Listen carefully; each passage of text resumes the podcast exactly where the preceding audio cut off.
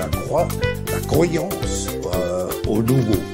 Alors c'est l'espoir qui va avec M. Macron qu'il est le bon guide de nous amener dans ce monde nouveau. Si nous savons collectivement nous comporter de manière plus sobre, nous savons faire des économies d'énergie partout, alors il n'y aura pas de rationnement et il n'y aura pas de coupure. Mais c'est coupé, mais c'est décalé. C'est sur 19 degrés. Coupé, mais c'est économisé. Pour est lancé dans mon jet privé. Pour est lancé dans mon jet privé. Chacun aura sa feuille de route et pourra prendre la mesure des défis qui nous attendent sur les finances publiques et la transition écologique par exemple. Agnès, y a quoi dans ton panier? Runacher, vas-tu nous expliquer? Acheter voiture kilowattée, mais a plus électricité. Baisser, couper, baisser, décaler. Couper, baisser sur 19 degrés. Couper, baisser, économiser. Bouzouki danser dans mon jet privé. Bouzouki danser dans mon jet privé. Ah, j'ai une envie de grande bascule, moi, c'est dingue. Putain, c'est le temple solaire, les gars.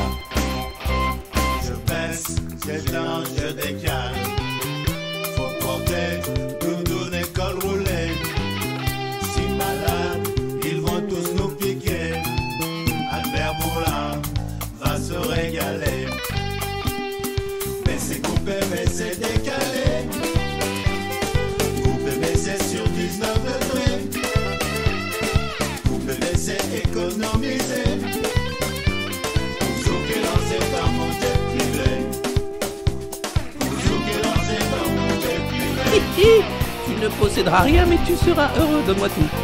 Donne. Donne. Donne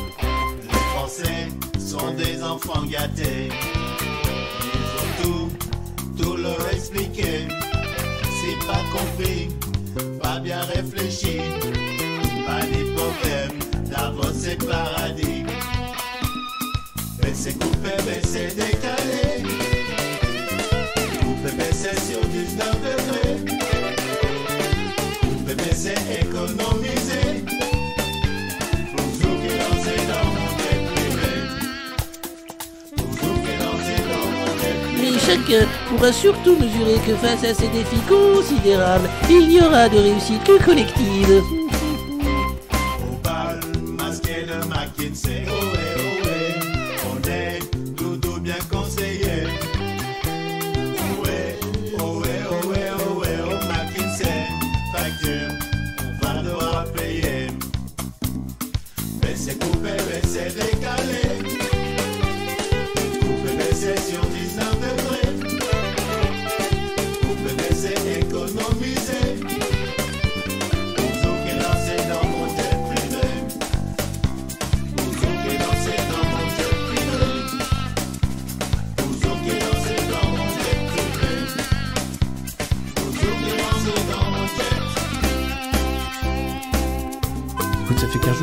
J'ai un peu les idées. euh, Mais euh, ça va sinon, ça va. Ça va. C'est important euh, de participer à l'effort productif compte tenu, bien sûr, hein, de l'inflation et du risque de récession. Salut à tous, Bajnet, bonjour. C'est la revue de presse du monde moderne. Et avant de commencer, quand même, vous savez, hein, on va en parler évidemment, la réforme des retraites. Je voulais vous mettre un peu dans l'ambiance quand même. Bonjour à tous. La séance est ouverte. L'ordre du jour appelle Voilà, la séance est ouverte. Alors, euh, c'est Yael Braun-Pivet, hein, celle qui a décidé de faire de la démocratie française, bah, des vestiges, un peu comme des menhirs sous un monsieur bricolage. Ça, c'était le gros truc d'hier, hein, quand même. Le maire de Carnac, qui m'a bloqué sur Twitter, qui avait décidé, tiens, de flinguer un site classé avec euh, une trentaine, 39 menhirs, je crois, pour les mettre sous un monsieur bricolage. On aurait pu foutre euh, Notre-Dame sous un jiffy et puis arrêter de s'emmerder avec les arènes de Nîmes et y mettre par exemple, euh, je sais pas moi, le roi Merlin, c'est toujours plus pratique que ces vestiges qui nous coûtent un pognon de dingue et bah on sait pas à quoi ça sert, nous dirait Monsieur Macron. On est quand même dans un monde de dingue, hein, vous allez me dire. Euh, c'est impressionnant. On va parler aussi de la démission du patron de CNN, ces médias mainstream qui ne savent plus comment faire pour se rattraper aux branches. Tucker Carlson qui revient sur Twitter et qui fait plus de 69 millions de vues alors qu'il n'avait que 3 millions de téléspectateurs sur Fox News. Tout est en train de changer à une vitesse exceptionnelle. Alors, nous, on va pas faire le million de vues, mais allez, n'hésitez pas à vous abonner, à mettre des pouces sous cette vidéo, à la partager un maximum, parce que ici, on s'informe, ici aussi, on essaye de rigoler de ce cirque triste de gens qui se prennent au sérieux et qui sont payés pour la plupart avec nos impôts ou bien avec la sueur de notre front. J'ai nommé les bourgeois, les rentiers, les profiteurs, les oligarques, tous ceux qui nous donnent des leçons à longueur de journée pour nous expliquer que on est quand même une belle bande de feignasses. Et vous allez voir, Olivier Dussopt, lui, essaye de tourner la page des retraites en essayant de casser ce qu'il reste du RSA. Et puis ça s'appelle donc la loi travail. France Travail qui va remplacer Pôle Emploi. Combien ça va coûter Cher Des milliards. Et oui, attention, on va surtout regarder combien va coûter le nouveau logo, parce qu'il avait coûté une blinde à un publiciste sur RSCG. Toutes ces agences, en fait, qui sont là pour euh, palper la thune que nous, on essaye de gagner difficilement. En fait, tu regardes comment c'est fait la France et tu te dis, comment c'est fait? Bon, bah toi, tu travailles, hein, tu te démerdes, c'est compliqué, tu finis pas le mois. Les impôts, quand même, te regardent et te disent Bon, ce serait bien que tu nous files la moitié de ce que tu as gagné, si tu peux. Toi, non, tu n'as vraiment pas gagné assez, mais on va arrêter de te donner, hein, attention. Ouais, donc file-moi la moitié. Mais pourquoi faire? Alors, ça, c'est pour les déjeuners de GG au Sénat. Ça, c'est pour les costards de Gabriel Attal. Ça, c'est pour les voyages en avion de Macron. Ça, c'est pour euh, un paquet de technos qui savent pas quoi faire et qui vont payer des agences de conseil et des agences de com pour après t'expliquer comment c'est difficile la vie. Waouh Rends-moi la thune, s'il te plaît. Rends-moi la thune. Non, je veux la donner directement à l'hôpital à côté de chez moi. Ouais, je les connais, c'est des gens, ils en peuvent plus. Oui, je voudrais ouvrir une classe aussi. Rends-moi la thune, je te dis. J'ai pas envie de payer le cassoulet de Gérard Larcher. Voilà, merci. Non, je te jure, c'est formidable. Bajned, bienvenue. Euh, Sentez-vous à l'aise. Hein, euh, on sort euh, le café, les casseroles. on peut taper sur les casseroles à moitié nu ou tout habillé. Vous savez, taper sur les casseroles. Avant, c'était pour dire merci les soignants. Maintenant, c'est pour dire Ah, enfin, voilà le meilleur président que la France ait jamais connu. Je crois qu'il arrive sous mes fenêtres. Bim, bim, bim, bim, bim. Et regardez d'ailleurs. C'était à Potsdam, pauvre petit chou. Euh, il croit qu'en allant à l'étranger, il va pouvoir faire des selfies avec les gens et que ça va très bien se passer. Hmm.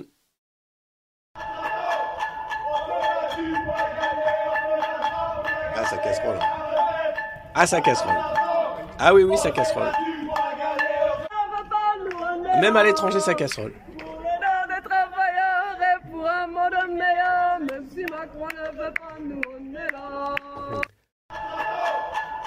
Tellement de séditieux. hein, on sait même plus, on peut même plus que les parquer en France. hein. Heureusement qu'il y a Gérald Darmanin, les drones, le technocontrôle et tout ça. Vous allez voir, c'est super. Mais même si Emmanuel Macron à l'étranger n'est pas tranquille, il va pas être content. Et puis c'est Brigitte qui va avoir peur pour sa vie. Alors heureusement, hein, les quasi-meurtriers de son neveu sont en tôle. Ça y est, ça allait très vite. En 15 jours, un bim bam boum, hop, tu me les fous en tôle. C'est des fichiers mentaux, comme disait leur avocat. Euh, par contre, bon, euh, quand toi tu déposes plainte, euh, je te cache pas que c'est un peu plus long. C'est pas aussi rapide. Et puis on a eu hier un naufrage. Ah oui, un crash même. Ah oui, c'était le- les deux tours du 11 septembre, mais en même temps, Carole Delga, qui nous a fait quand même une Jordan Bardella sur le plateau de France Info, avec le côté, bon bah Mbappé, bon bah il est noir, donc c'est, bah, il est, donc il est étranger, donc il, non mais sa maman, je veux dire, non mais je veux dire donc, mais donc enfin je veux dire c'est un modèle d'intégration quand même ce garçon, je veux dire, bon, Carole Delga. Les personnalités euh, préférées euh, des Français, c'est Kylian Mbappé, c'est Yannick Noah. ce sont des Français. ils sont français. Sont Français. Attention, il y a une différence. Pardon? De, de Kylian Mbappé, je trouve que c'est un modèle d'assimilation, euh, notamment pour la jeunesse euh, issue de l'immigration, pour la jeunesse de banlieue. Il a dit à plusieurs reprises Il que... est né en France, hein, euh, Kylian. Oui, mais je trouve que c'est un... Donc il n'y a pas d'histoire Je- d'assimilation. Oui, oui, mais sa mère est Il est sénégalaise. et français. je- Ce sont ils des sont Français. Oui, non, non, mais tout à fait. Mais ils, mais ils sont euh, vraiment euh, d'origine euh, d'autres pays. Euh, ce sont euh, les Ah non, fruits de Kylian l'immigration. Mbappé, il est né en France. Non, mais, mais c'est leurs parents, leurs parents ces personnes que je vous cite ne sont pas. Bah, la mère de Kylian France. Mbappé est née en France. mais- le- non, mais si, mais si vous. Je trouve que pour le coup, c'est un modèle de sa famille, en tout cas, est un modèle, est un modèle d'assimilation. Mais Oui. bah, à ce moment-là, le, Oui, le oui, père, non, je ne pense pas. Vous Mais parlez c'est- d'origine et. euh, non, mais ce que je Ah, tu te dis, attention, hein, quand tu sais que tu as cette journaliste sur le plateau, tu parles surtout pas d'Yannick Noah ou de Kylian Mbappé. hein. Tu sais que son truc, ça va être Ah non, mais attention Et. Et alors, Carole Delga, elle s'est complètement fait avoir. hein. Elle arrive comme ça, avec sa truffe. euh, oui, moi, je suis la gauche, vous savez, la gauche des bourgeois, avec Bernard Cazeneuve, tout ça, la gauche de droite qui va gouverner après Macron, l'extrême droite de droite, tout ça. Euh, et donc, elle se met, elle se prend les pieds dans le tapis, clairement. hein. Mais alors, elle le fait avec un sourire avec euh, l'assurance, tu vois, de la personne euh, un peu idiote, mais qui est persuadée d'être quand même dans son bon droit de dire n'importe quoi. Ça rappelle un peu les grands moments de l'histoire de Nadine Morano. Mais j'ai une amie noire, mais oui, je vais écrire un livre avec elle. Vous avez vu le livre de Nadine Morano avec son ami noir non, bah moi non plus. Par contre, vous avez vu le fils de Nadine Morano? Oui, ah oui, il, a, il a fait un délit de fuite, il s'est fait pécho euh, avec de la coke dans le pif dans sa bagnole. Enfin, bon, bref. Excusez-moi, c'est la droite, hein, on peut pas, on peut pas. Et donc là, quand même, tu te dis ah mais je- ce que je voulais dire, c'est pas ce que je voulais, c'est qu'est-ce que je voulais dire, c'est pas ça. Ce que je voulais dire, c'est que c'est zut à la fin. Et alors, elle tient bon, tu vois, elle garde son sourire. C'est c'est un magnifique exercice. Regardez, c'est parlez, c'est magnifique. qu'on ne peut pas quand même, quand on est en politique, être juste dans la stigmati- stigmatisation. euh, Le stigmatisme, hein. le stigmatisme, la stigmatisation. Bon, bravo, bravo Carole. Euh, on a eu aussi, et ça, euh, ça va être le nouveau mème hein, du monde moderne, euh, lors de la manif du 6 juin contre la réforme des retraites, on n'en veut pas trop du cul, qu'est-ce que tu comprends pas? Bah, il comprend pas que bah, c'est mort. Hein. 10 millions dans la rue, rien. Hein, des oppositions, quoi? Des quoi? Des oppositions? Au quoi? À l'Assemblée nationale? Ah, vous êtes marrant, vous. Ah, vous me fatiguez avec votre démocratie de merde. Et donc, on a eu un très très beau mouvement de Macron Ball. Hein. Je vous cache pas, regardez, ça va être un nouveau mème du, monde moderne. Hop, ça joue, ça joue, ça joue, ça joue, ça joue. Il se relève, il y retourne. Voilà, hop, hop, magnifique, bravo. On salue euh, ce membre des forces de l'ordre pour ce magnifique mouvement de Macron Ball. hein. Alors, euh, évidemment, dans le Macron Ball, la matraque est autorisée, l'exosquelette également, donc ça joue. C'était un très beau match qu'on a eu, donc, encore une fois, euh, le 6 juin. Bon, c'est encore avec nos impôts, tout ça. Mais bon, qu'est-ce que vous voulez? Euh, On fait ce qu'on peut. Et puis, avant de commencer avec les actualités françaises, de la presse française, de la presse subventionnée même française, des nouvelles de New York. New York qui est sous les fumées des feux de forêt canadiens. Alors les feux de forêt, il y en a eu au Brésil, il y en a eu euh, en Sibérie, il y en a eu en Amazonie, il y en a eu en Australie, il y en a eu en France aussi. hein. D'ailleurs, Macron est allé euh, distribuer des Canadaires pour 2030 en nous expliquant, ne vous inquiétez pas, maintenant on a une météo des forêts. Et là, New York, ça donne ça. Regardez, c'est des images incroyables, c'est sans filtre. C'était hier. Euh, vous voyez, c'est le pont de Brooklyn et on se retrouve comme dans euh, Blade Runner, le deuxième du nom. Il y a une scène comme ça qui se passe dans un Los Angeles totalement orange. Euh, voilà, c'est les feux de forêt, ça donne ça. Alors c'est très beau, hein, mais c'est irrespirable. Apparemment, euh, si vous avez des soucis respiratoires, c'est pas le moment d'aller quand même à, à New York. Voilà. Alors, euh, oh mais ça en fait des trucs. hein. Tiens, euh, si on commençait par euh, une interview de la chef des CRS, est-ce que c'est là? Non, c'est pas ça? Oui, c'est ça. Attendez. Hop Oh Aïe, aïe, aïe, aïe, aïe, aïe, aïe, aïe, aïe, aïe. Aou. Hop, pardon. Alors, sous les casques des CRS, il y a des hommes et des femmes. Il y a aussi des joueurs et des joueuses de Macron Ball, et ça, on peut les féliciter, on voit qu'ils sont joueurs quand même. Alors, et oui, c'est la patronne du corps de police, Pascal Dubois, hein, une femme à la tête des CRS qui donne une interview, c'était dans le journal du dimanche, évidemment, euh, et qui nous explique quand même que, euh, oui, quand même, euh, il y a eu beaucoup de polémiques sur la CRS 8. Vous savez, c'est celle qui tabasse quand même beaucoup, hein, qui est quand même, globalement, dès qu'il y a un mauvais coup à faire, c'est la CRS 8, c'est celle qui a été créée par Darmanin, c'est l'unité volante. hein.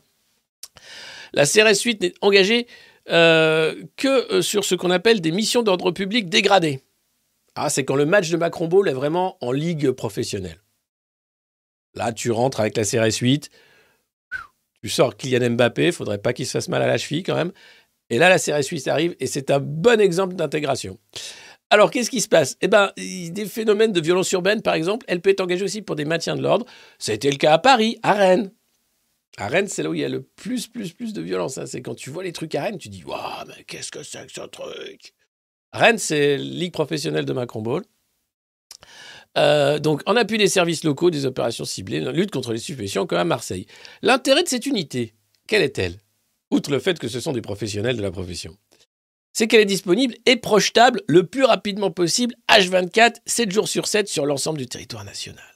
Donc, si jamais des séditieux venaient soudain à l'idée de, de- de- dire tiens, on va faire une manif sauvage, tiens, dans le Cantal, eh bien, la CRS 8 pourrait être envoyée immédiatement. Elle est projetable. hein. tu la prends, tu la projettes, c'est la CRS 8, et hop, elle arrive dans le Cantal, et hop, elle tabasse comme ça, elle sort du camion, et bam, bam, bam, direct. C'est comme de la Bravem, mais en mieux.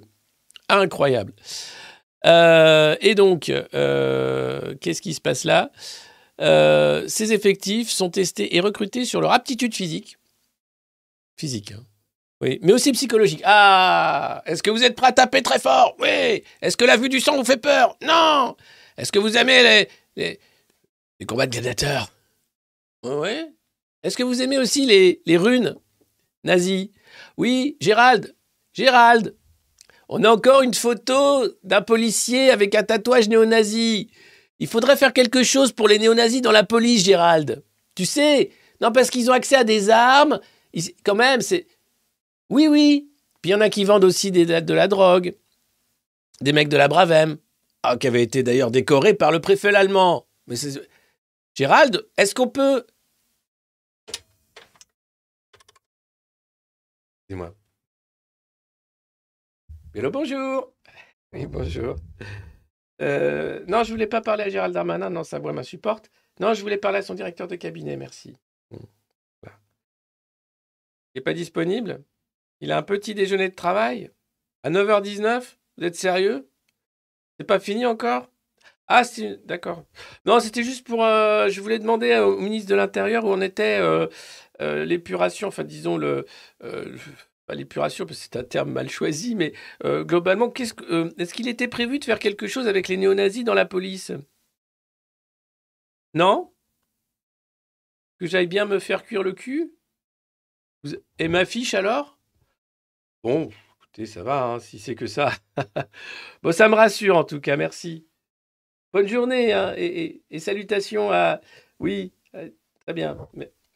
Et la voiture de fonction qu'il a pris pour madame, elle roule bien? D'accord. Non, parce que comme j'en ai payé un bout avec mes copains qu'on paye des impôts, tout ça. Super. Bon, écoutez, je suis très content en tout cas. Hein, et rassuré. Merci. Bon, ils n'ont rien prévu. Euh, donc voilà. Euh, donc c'est un, niveau de formation très, très, très, très élevé. Et puis ce, petit mot, hein, quand même, pour expliquer que c'est des, athlètes de haut niveau, hein, euh, on met quand même le côté euh, athlète de. pardon, c'était un bip, c'est pas celui-là que je voulais faire. Pour vous montrer quand même voilà, le niveau d'aptitude physique et psychologique. Voilà, donc hop. Une manifestation, c'est parfois 12 heures avec 20 kilos sur le dos. Il faut tenir hein, physiquement hein, et moralement. hein. Alors, euh, à nous de les aider pour leur permettre de faire ces métiers dans les meilleures conditions. Alors, comment les aider? Eh bien, par exemple, en leur disant qu'ils peuvent rejoindre aussi les mouvements de grève et se mettre en grève pour des conditions de travail extrêmement détériorées. Depuis que Macron est président, il n'y a jamais eu autant de violence. Ils sont utilisés comme des nervis, ils sont utilisés comme le dernier barrage, en fait, pour le pouvoir ultra-violent et autoritaire d'Emmanuel Macron. Et donc, à un moment, il pourrait se dire, mais je ne défends pas la République. Tous les week-ends, je m'en prends plein la gueule pour défendre un mec qui a dit qu'il fallait venir le chercher. Donc, à un moment, peut-être qu'il faut simplement se mettre en grève, les gars. Hein, vous avez des syndicats de police. D'ailleurs, ça marche très bien. Dès que vous dites on arrête, vous êtes tout de suite payé 10 000 euros de plus. Enfin, je ne sais pas combien, mais globalement, hein, ça marche bien. Donc, euh, à un moment, réfléchissez. C'est un super boulot si vous aimez le sport et la castagne, mais c'est peut-être aussi intéressant de se dire et si j'aimais la République et les libertés publiques, est-ce qu'éventuellement je ne ferais pas un autre boulot ou est-ce qu'éventuellement mon boulot ne serait pas de protéger les biens et les personnes? Hmm. Voilà. Après, éventuellement, vous pouvez toujours, évidemment, vous rouler dans l'herbe. C'est toujours plaisant, évidemment. Allez, c'est formidable. hein. Non, mais vous rigolez, mais c'est pas drôle. Enfin, si, c'est. Enfin, Enfin, je sais pas en fait. Fait, je sais plus.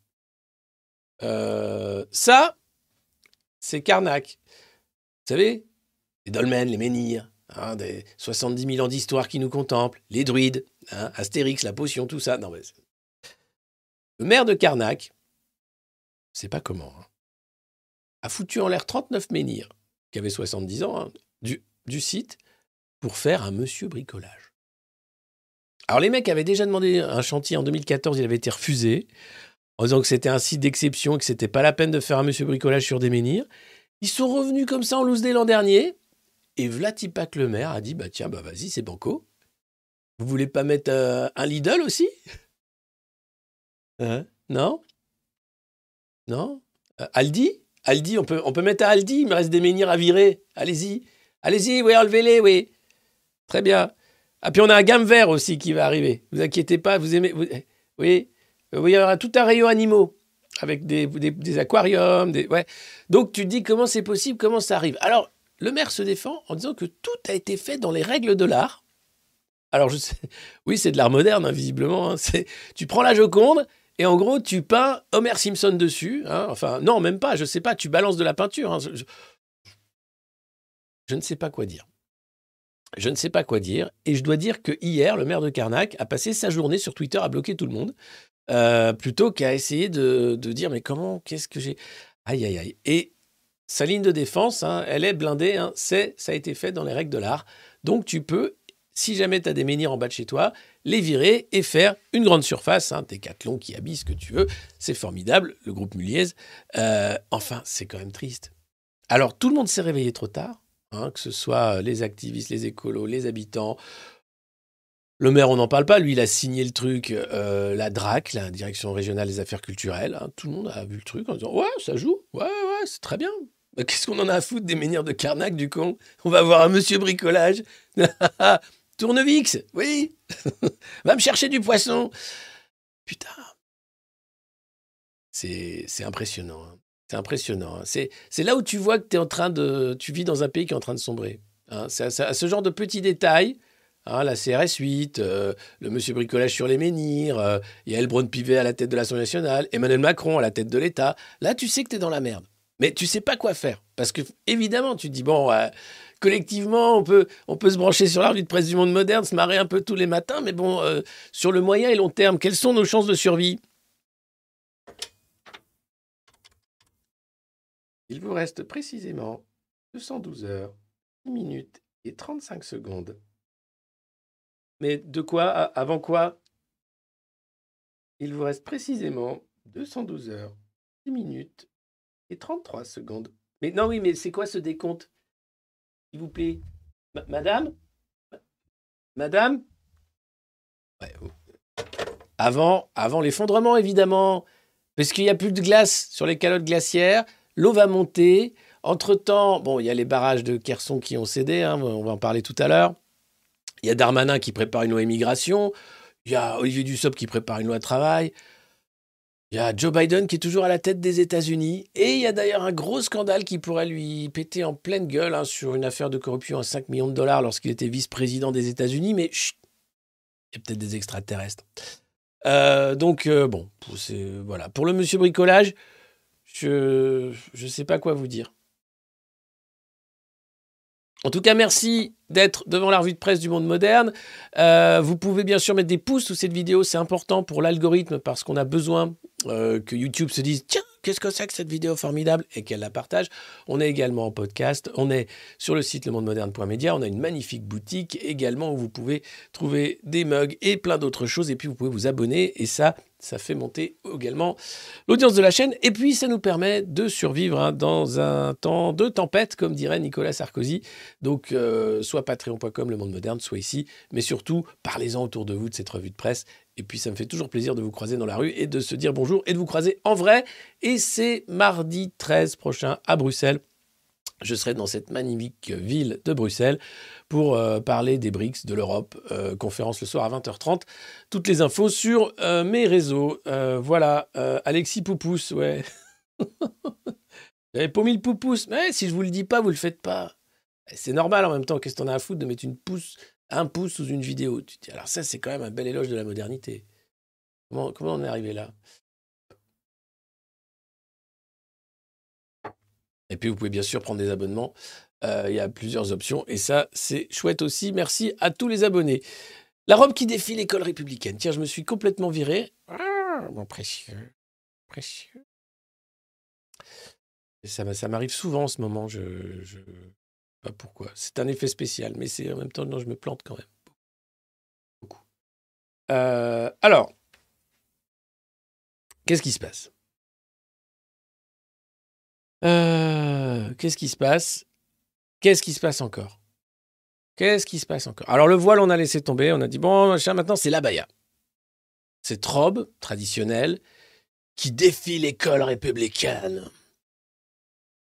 Alors, l'école républicaine, c'est pas Pendiaï qui fait Bonjour les enfants, aujourd'hui on va parler du zizi. Du zizi des filles, du zizi des garçons, mais aussi du zizi de tous les autres. Il y en a qui veulent apprendre à lire et à écrire? Non, parce qu'ici on va parler du zizi plutôt. ah, attention, une abaya. Laïcité, laïcité Heureusement qu'on a le fond Samuel Paty. hein. Ah ouais, ah bah le fond Marianne, vous savez, oui. Heureusement qu'on est quand même un État, quand même, on fait super gaffe à notre école de la République. Bonjour les enfants, on va parler zizi.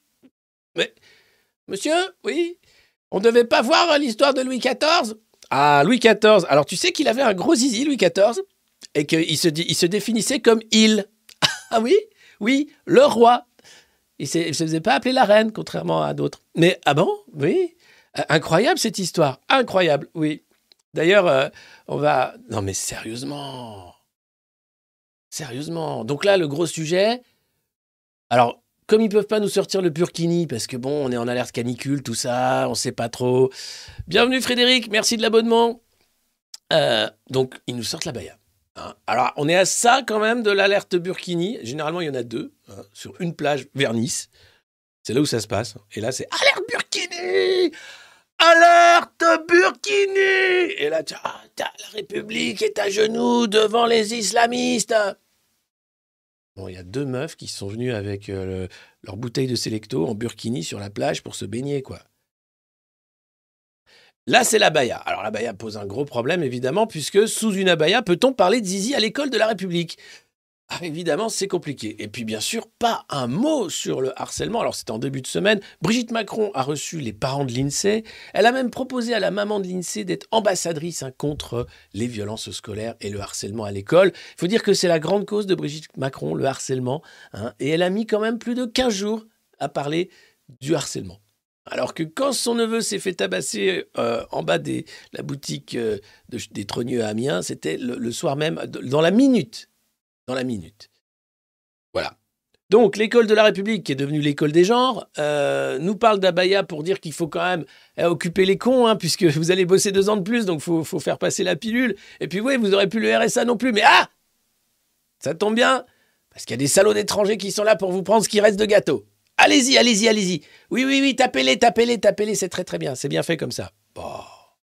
Bonjour les enfants, c'est Papendiaï. Aujourd'hui, on va parler du zizi des escargots. oui, l'escargot, il est hermaphrodite. Vous savez ce que ça veut dire, hermaphrodite, les enfants? Euh, J'ai de la chance, hein, les miens sont grands, ils ont, quand même sont passés un peu entre les gouttes, quoi, mais quand même. Oh putain, on va en bouffer, on va en bouffer de ça. Merci Dada qui offre 5 souscriptions au monde moderne, merci beaucoup. Euh, Dada Koussi, merci. Euh, bon, pour ceux qui partent au taf, ceux qui doivent travailler, ceux qui ont des réunions ce matin, bah, bon, courage, hein, on se retrouve en replay, vous inquiétez pas. Euh, pour les autres, bah, restez, hein, c'est cool, n'hésitez pas à partager bien sûr le lien de cette revue de presse, et puis, et puis voilà. Alors, Édouard Philippe à l'école de Sarkozy, qu'est-ce qu'il fait? C'est simple, quand il est au pouvoir, bah, il fait comme tous les autres, il obéit à l'Union européenne, et puis il tape sur les pauvres. Et quand il n'est pas au pouvoir, eh ben, il essaye de draguer hein, et de récupérer tous les projets du Rassemblement national et de dire que oh, il faut arrêter d'avoir des tabous quand même. hein. Il faut foutre les Arabes dehors et puis il faut dire que ça suffit avec l'islam. Moi, j'ai pas de tabou. Et une fois élu, oui, alors euh, quand même, la République, hein, tout ça, voilà. Vous voyez c'est quand même bien foutu. Alors, entre-temps, l'avantage avec euh, Édouard Philippe, c'est que chaque fois que tu vois qu'il sort dans un canard, tu sais pas à quoi il va ressembler. hein. C'est vraiment le truc, c'est waouh Là, en ce moment, il est dans sa période Bernard Cazeneuve. hein. donc, c'est l'équivalent de l'ancien ministre de l'Intérieur de François Hollande, c'est-à-dire une sorte de techno hein, qui t'explique quand même que bon, bah, faut bosser euh, jusqu'à 67 ans et que la faute à tous, c'est quand même la faute des Arabes qui viennent se faire soigner en France. Voilà. hein. Ah oui, non, mais c'est un mec, il a une vision. hein. Regardez, regardez. C'est son conseiller qui dit ça.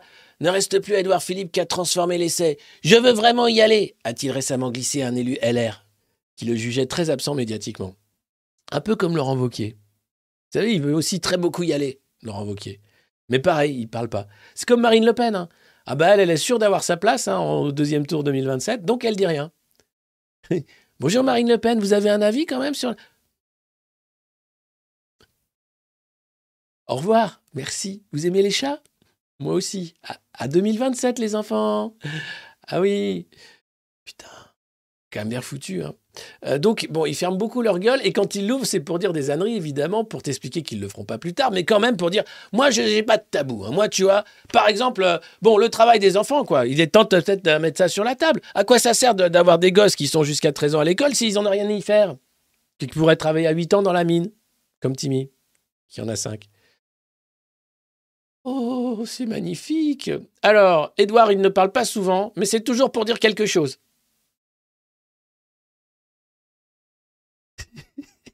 C'est Gilles Boyer.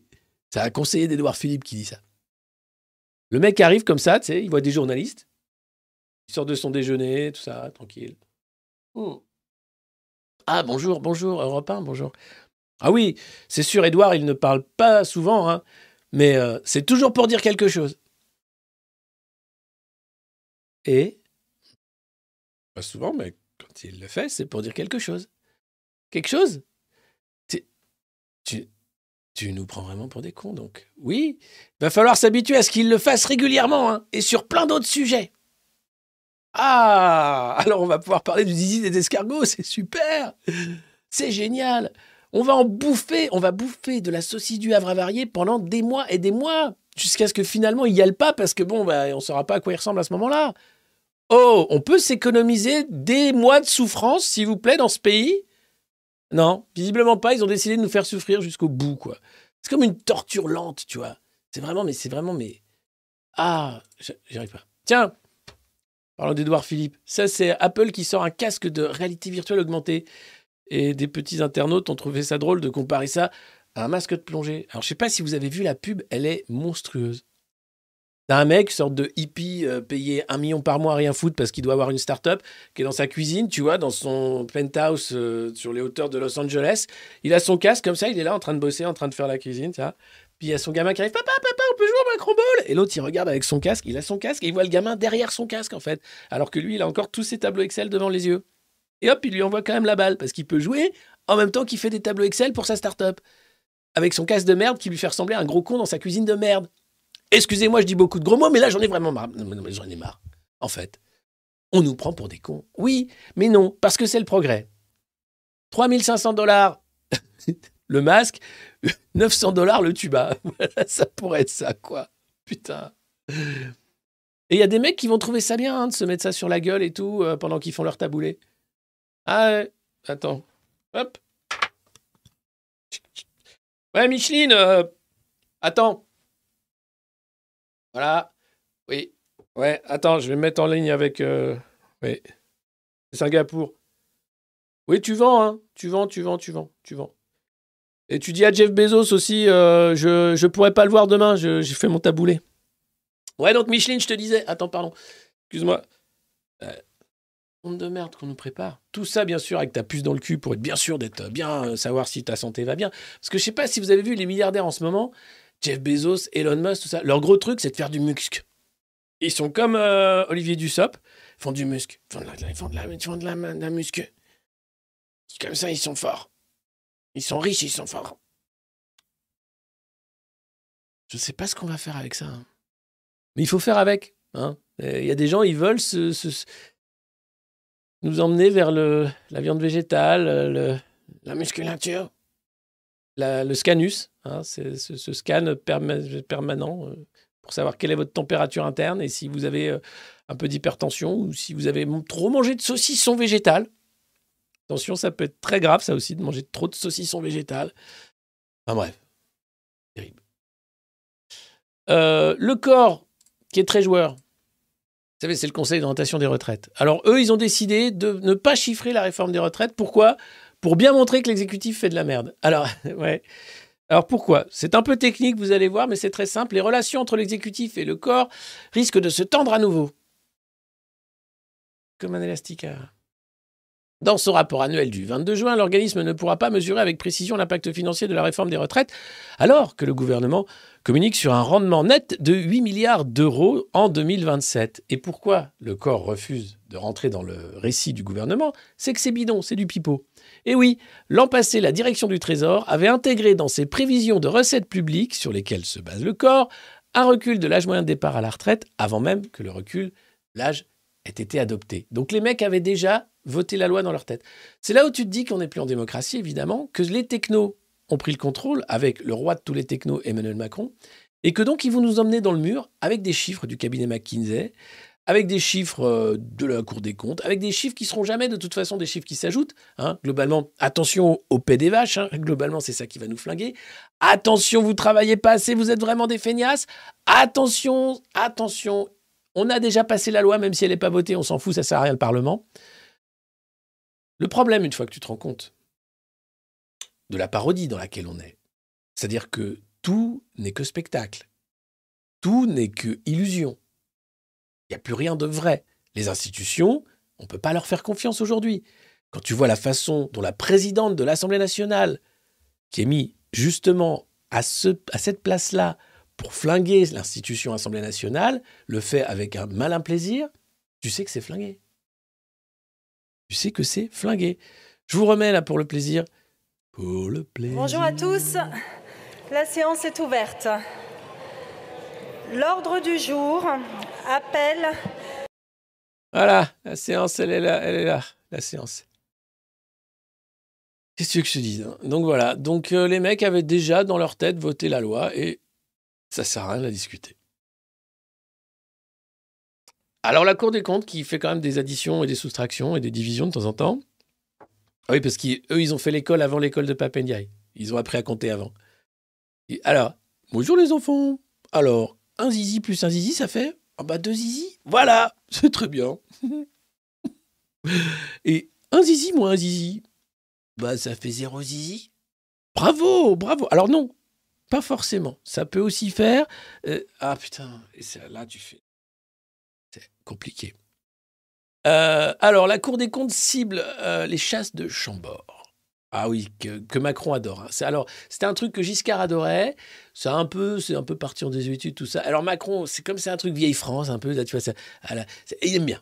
hein. puis ça fait, un peu, un peu roi, hein, donc il aime bien aussi. Donc voilà, dès qu'il peut faire plaisir roi, il y va à fond. Donc il a bien remis les chasses de Chambord, bien, bien, bien ici. Et début juillet, la Cour des comptes donc, publiera un rapport sur le domaine national de Chambord qui va égratigner la politique de mécénat d'entreprise, puisque l'idée c'est de récupérer un peu de thunes quand même pour le domaine. Euh, et donc le, problème c'est le nombre des invitations aux journées de chasse dont bénéficient les mécènes. Il faut savoir que les mécènes, globalement, généralement, ils ne payent pas les chasses de Chambord que pour le château. Hein, c'est aussi pour ça- s'attirer les bonnes grâces du roi, hein, notamment Emmanuel Macron, et être sûr de pouvoir ensuite développer des politiques de lobbying efficaces sur l'hydrogène, euh, sur euh, bah, l'électricité, euh, sur la viande végétale, enfin sur ce que vous voulez. Mais globalement, voilà, t'achètes ton business et les lois qui vont faire que ton business va être florissant. hein. Avec des chasses à Chambord, ce qui n'est pas dégueu, puisque ça permet de passer des bons week-ends entre amis à manger des, des, cailles farcies et puis de- un peu de gibier en sauce. Voilà, super. Bon, ça, c'est un monde. euh, Alors, dans, ce monde-là, Emmanuel Goldstein s'est marié, hein, mais alors pas du tout en petit comité, c'était une énorme teuf à l'Opéra Garnier. Et oui, c'est un banquier d'affaires, hein, incroyable, Emmanuel Goldstein, qui connaît à peu près le tout Paris et surtout le tout Paris politique. Il y avait Alexis Collère, Clément Beaune, Franck Lister, Laurent Vauquier, Nicolas Sarkozy, Arnaud Montebourg, de droite, de gauche, du centre. Ils sont partout, ils sont tous là. Ce sont tous les amis du banquier d'affaires. Ils étaient au foyer de l'Opéra Garnier. C'était lundi pour le mariage d'Emmanuel avec Antonio Levorato. Et Carla Boni y a même chanté une chanson. Alors vous pouvez y aller, il y a un site, hein, Emmanuel euh, et Antonio se marient. euh, vous avez la liste de mariage. Il y a un caméscope qui n'a pas encore été offert, mais sinon, bon, il y a un voyage aussi euh, au Japon qui n'a pas été entièrement financé. Euh, et donc, euh, ce monsieur Goldstein, il faut savoir, euh, avant euh, d'être euh, dans la finance, a fait Sciences Po évidemment, ensuite il a fait de la finance, et puis il avait pour habitude de faire des soirées dans son duplex à côté euh, de Beaubourg, euh, où il invitait le tout Paris politique pour bah, réseauter tout simplement. Donc c'était un petit club. Euh, et là, il a dit, allez, je mets les petits plats dans les grands, on se marie, on décale pas. là, là, là. Et il y avait tout le monde. Carla a chanté. Donc voilà, c'est magnifique, c'est très chouette. Alors, l'histoire ne dit pas si Nicolas Sarkozy était venu avec son bracelet ou pas. Il était venu avec Carla. Carla chante, Carla chante, Carla chante le bracelet. Il a son petit bracelet qui fait ding-ding quand il sort de la douche.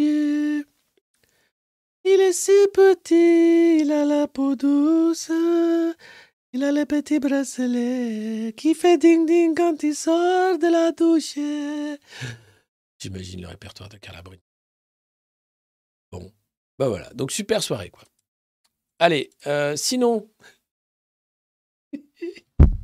quand, je, quand je vous disais qu'on pleure des larmes de sang euh, et sont, ils ont décidé de nous maltraiter, mais jusqu'au bout, de voir où est-ce qu'on peut tenir. Alors les gars, on tient, on se serre les coudes. Hein.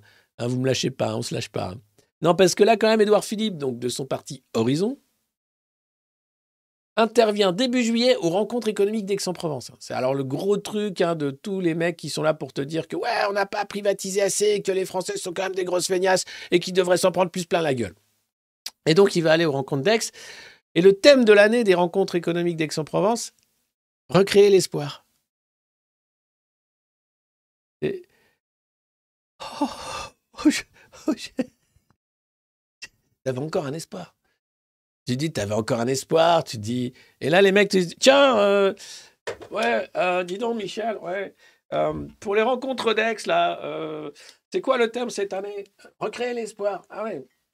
Un sacré thème, dit, dit voir. J'ai. ah bah.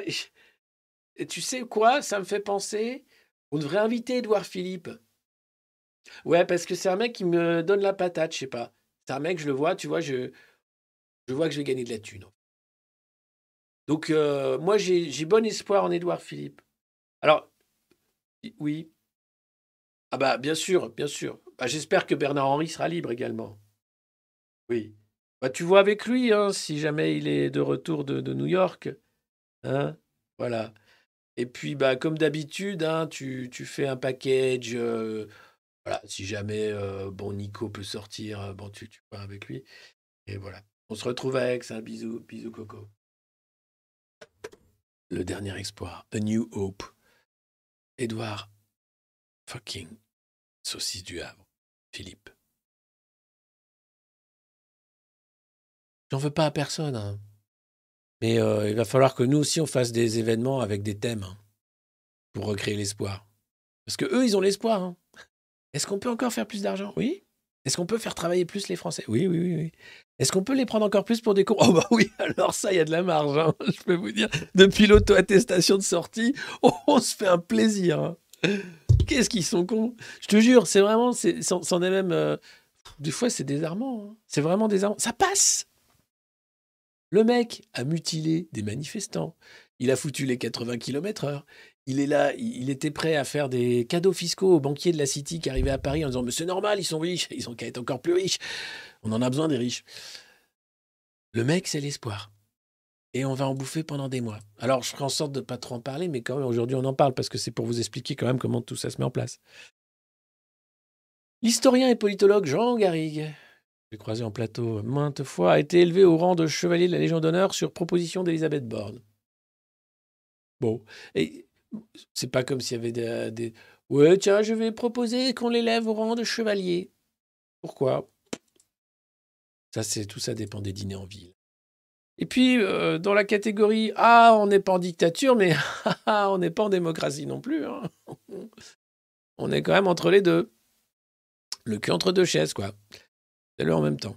Euh, Éric Coquerel va se faire tège. Bah ouais. Le problème, c'est qu'il est donc à la tête, euh, bien sûr, de la, euh, de la, de la, de la euh, commission des finances de l'Assemblée. Et comme il n'est pas du tout d'accord avec la minorité présidentielle, ils veulent le virer. Bah oui. Vous imaginez, vous avez une organe, un organe pardon, de, de- de contrôle au sein de l'Assemblée qui permet justement une sorte d'équilibre des pouvoirs. Pour un macroniste, euh, c'est comme un cancer. Il faut, tout de suite chirurgicalement l'enlever. hein. Alors, euh, puisque lui il voulait abroger la réforme des retraites, en respectant la Constitution d'ailleurs, il s'est attiré les foudres de la majorité, qui n'est pas une majorité, rappelons-le, c'est bien pour ça qu'on est dans une crise de régime. Parce qu'ils tiennent à nous maltraiter, même s'ils sont minoritaires. Et vu qu'on sort pas les fourches, bah, ils peuvent y aller. Et c'est normal, nous on est bien élevés, on est gentils. Hein on a appris tout ça, les, les, idées des escargots, Charlemagne, tout ça. Bon, on est sage. Et donc, qu'est-ce qui se passe? Bah là, oui, euh, donc euh, il pourrait être viré l'an prochain, puisque chaque année on vote hein, pour savoir qui sera à la tête de la commission des finances. Et donc, ce serait mieux de mettre Eric Verse quand même, hein, ou un macroniste, ou un mec du RN, puisque attention, ils font le jeu du RN, euh, les, gens de la fille, alors que c'est quand même les mecs de la REM qui les élisent à tous les postes à l'Assemblée. Mais c'est pas grave. Avertissement d'un ténor macroniste. Ténor macroniste. Ces termes, vous savez, ces termes, dans, dans, dans cinq ans, ils seront oubliés. Enfin, non, ils seront. Peut-être qu'on en fera euh, des archives, des trucs, tu vois. Un poids lourd de la majorité. Ouais. Quand on ne respecte pas les règles du jeu, il faut s'attendre à une réponse. Si la tradition veut que le poste revienne au premier groupe d'opposition, la donne a changé depuis que la Constitution n'a pas été respectée.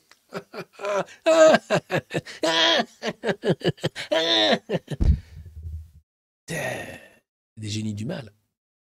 Donc toi, tu vas te taire déjà, ténor macroniste de mes deux, et ensuite tu vas respecter la Constitution, c'est-à-dire faire en sorte que, article 12, le Parlement est là pour voter les lois.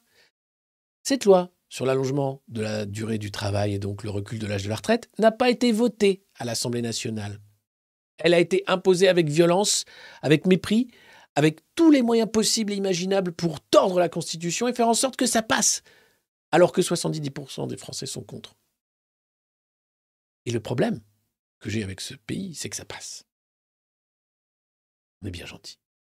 On se laisse bien maltraiter quand même. C'est à la limite du paillasson quand même. C'est à la limite du crachat dans la gueule et oh, c'est pas grave, vous savez, il est impulsif. Donc là, les mecs sont en train de menacer Coquerel en disant Toi, tu vas tège et puis on va mettre un mec à nous parce que c'est la tradition, on s'en branle. Nous, ce qu'on respecte, c'est la Constitution, pas la tradition.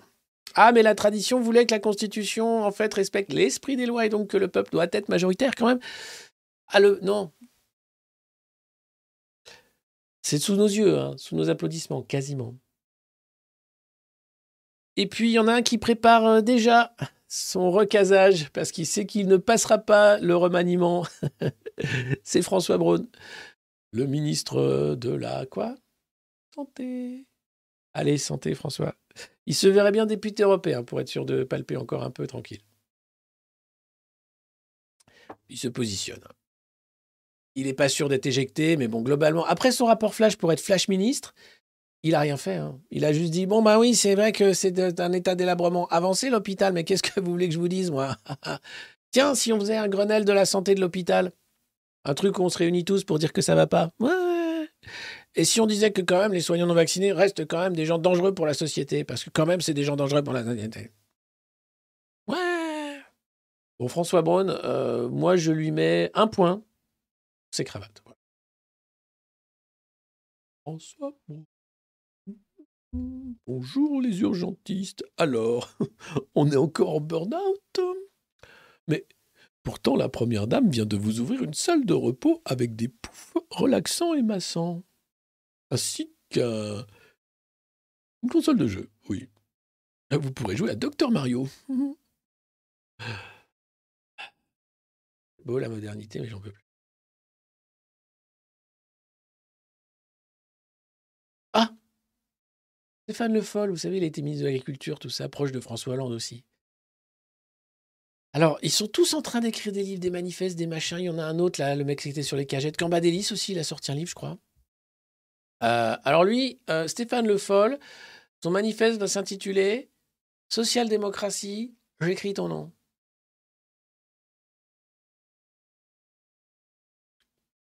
C'est le challenge, tout ça. Ah, j'ai hâte de lire ce manifeste. Non.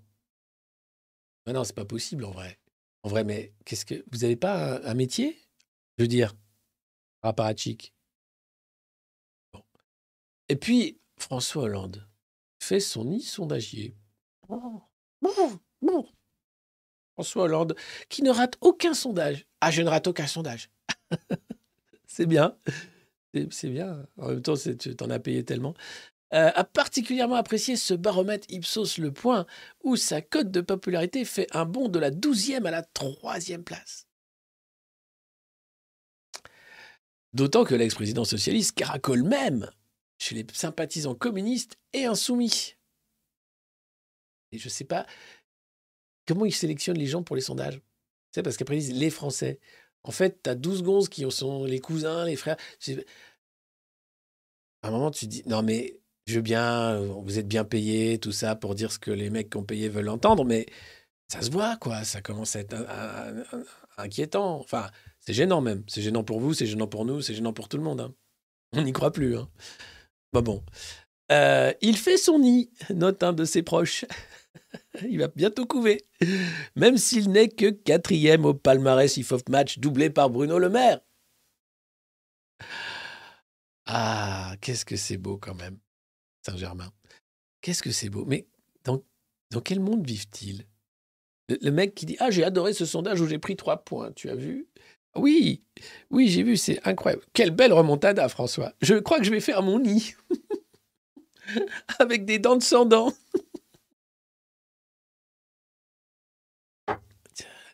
Hop, hop, hop. Allez, hop, hop, hop, c'est fini tout ça. Allez, hop, rentrez chez vous.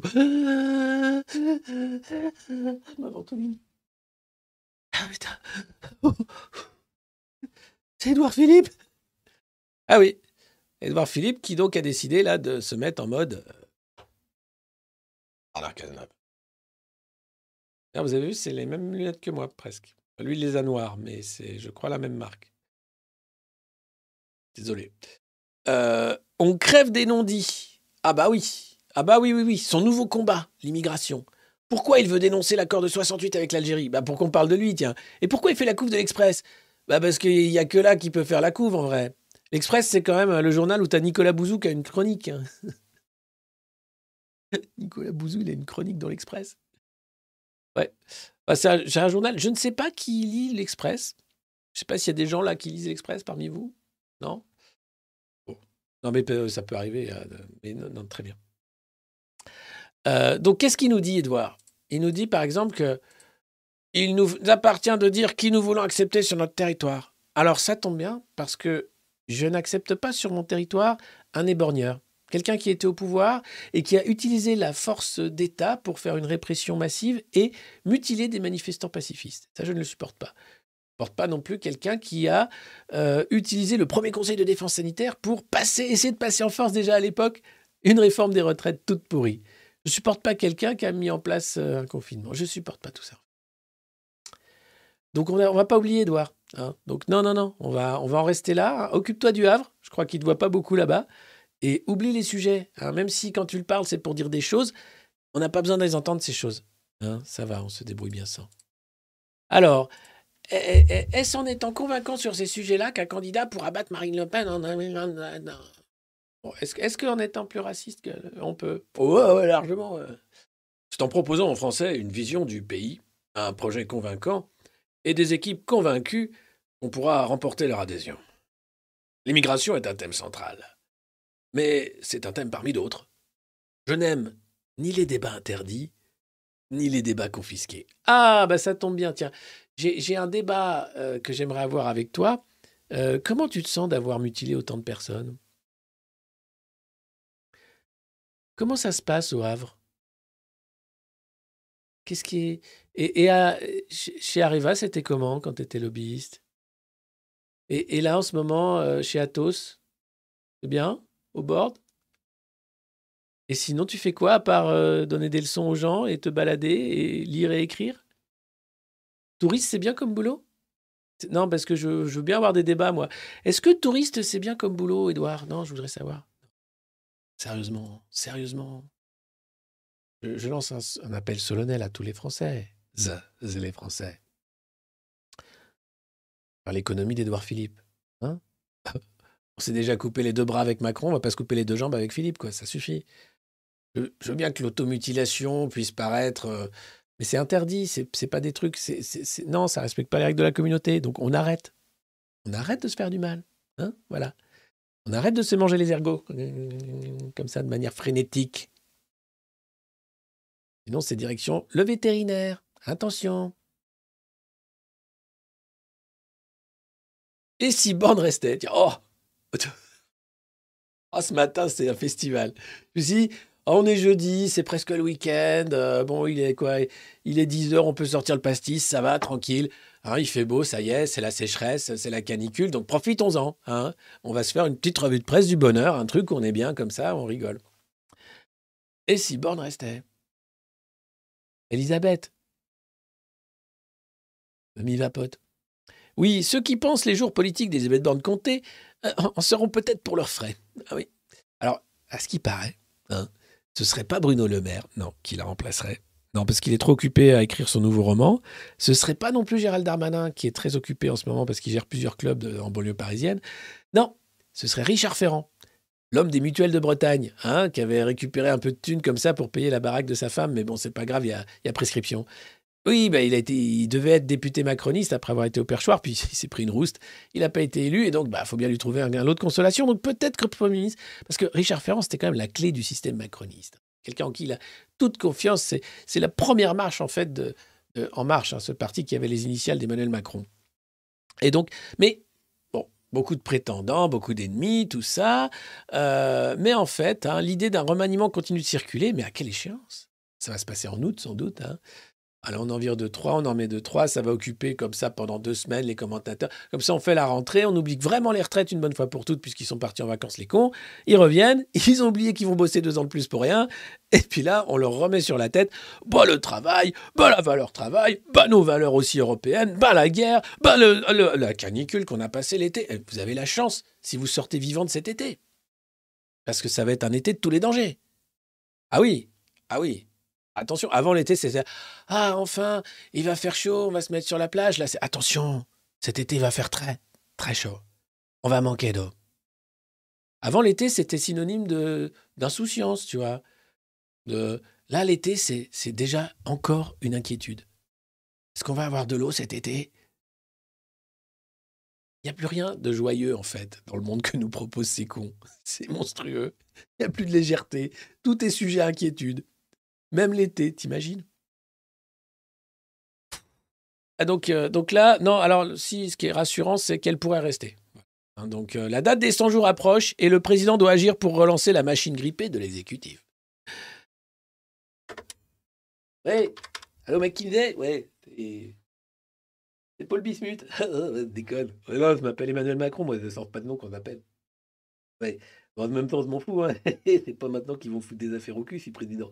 Ouais, non, je voulais te voir, euh, McKinsey, parce que c'est euh, un gros sujet, là.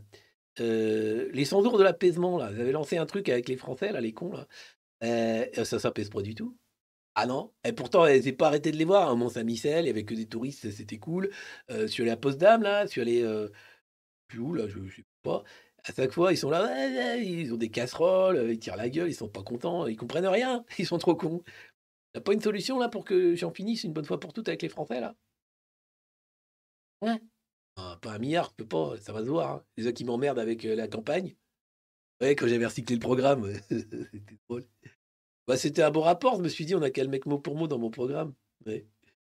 Ok, bon, tu sers à rien, McKinsey, mais merci quand même. Euh, ouais, les 500 000 en Suisse, comme d'habitude. Allez, bide. Et ben voilà, bah, il va garder borne. hein. Tant que McKinsey n'a pas trouvé le nouveau. Oh Gabriel monte au front. À 34 ans, le surdoué du gouvernement s'attaque au trafic de cigarettes. Avec l'opération Colbert, il veut montrer son savoir-faire. Vous avez vu ça? Ça, c'est Paris Match. Paris Match qui nous vend Gabriel Attal, le Superman anti-trafic. Alors, je sais, vous n'étiez pas prêts, hein, moi non plus. hein. Bah, Paris Match, c'est quand même les mecs qui nous ont vendu euh, Frédéric Mitterrand en Brad Pitt. Donc là, bah, hop, ils nous vendent Gabriel Attal euh, en Narcos. Et donc là, il empoigne avec vigueur les sujets marqués à droite pour estomper son étiquette de gauche. Ah, Parce qu'il est à gauche. Oui, mais enfin, le PS, Marisol Touraine, tout ça. à Saint-Germain, tu as une partie de Saint-Germain qui est à gauche. C'est ceux qui sont progressistes, on va dire. Ceux qui sont pas trop réac, tu vois, qui vont pas trop à la messe, tout ça. Mais je vous remets la photo, hein. Attention. Gabi, Gabi, Gabi, Gabi, Gabi. L'ami, l'ami, l'ami des tout petits. C'était, je sais plus ce que c'était ce dessin animé, mais euh, donc là, non, c'est Gabriel Attal. Il lutte contre le crime organisé. Ça va y, euh, va y avoir une série Netflix. Je vois bien qu'on me caricature comme le symbole d'une France bien née qui, à qui tout réussit. Je vois bien qu'on me caricature comme le symbole d'une France bien née à qui tout réussit. C'est-à-dire, le mec à 25 ans avait déjà un patrimoine de plus d'un million d'euros, sans travailler, puisqu'il a fait le PS tout de suite. Évidemment, hein, euh, son père décédé jeune, producteur de cinéma, sa maman qui fait aussi des films.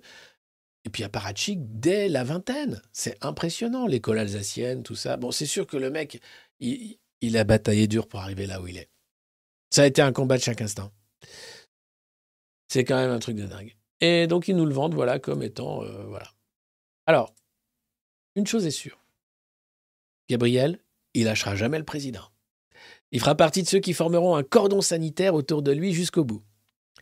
Ah, si on pouvait faire de la distanciation sociale, mais très, très, très, très, très, très, très, très loin et très bien respecté, n'hésitez pas à faire le cordon sanitaire. hein. Ah oui, il ne se planque pas, il va à la bagarre. Pardon? Oui, il va à la bagarre. Je ne pense pas qu'il soit le chouchou, car le président peut se montrer dur avec lui. Sais, Gabriel, peut me montrer dur avec toi. Hop, hop, hop, stop, stop, stop. On est sur des terrains mouvants là, c'est pas, pas le moment. C'est pas le moment. C'est pas le moment de dire des trucs pareils. Euh, il sait qu'il peut compter sur lui. Il peut compter sur toi, Gabi Père. Et le SNU, alors, c'est comment? Oui, parce que Gabi, c'est quand même le mec qui avait mis la première mouture du SNU. Tiens, d'ailleurs, je vais vous mettre la minute SNU. Je ne sais pas si vous êtes prêts. J'ai récupéré, grâce à Marianne, merci, un déguisement complet du SNU. Et donc, euh, j'ai décidé de vous faire la minute SNU. Alors, j'en ai pour deux petites minutes le temps de faire ma transformation et de revenir. Euh, Est-ce que vous allez être patient? Est-ce que je peux revenir pour vous faire la minute SNU Juste deux secondes, hein, ça prend deux secondes. Euh, il faut que je vois déjà où est-ce que j'avais le, le jingle. Voilà. Euh, attention, euh, je, je mets le, le petit écran pendant que je me transforme. Hein, bougez pas.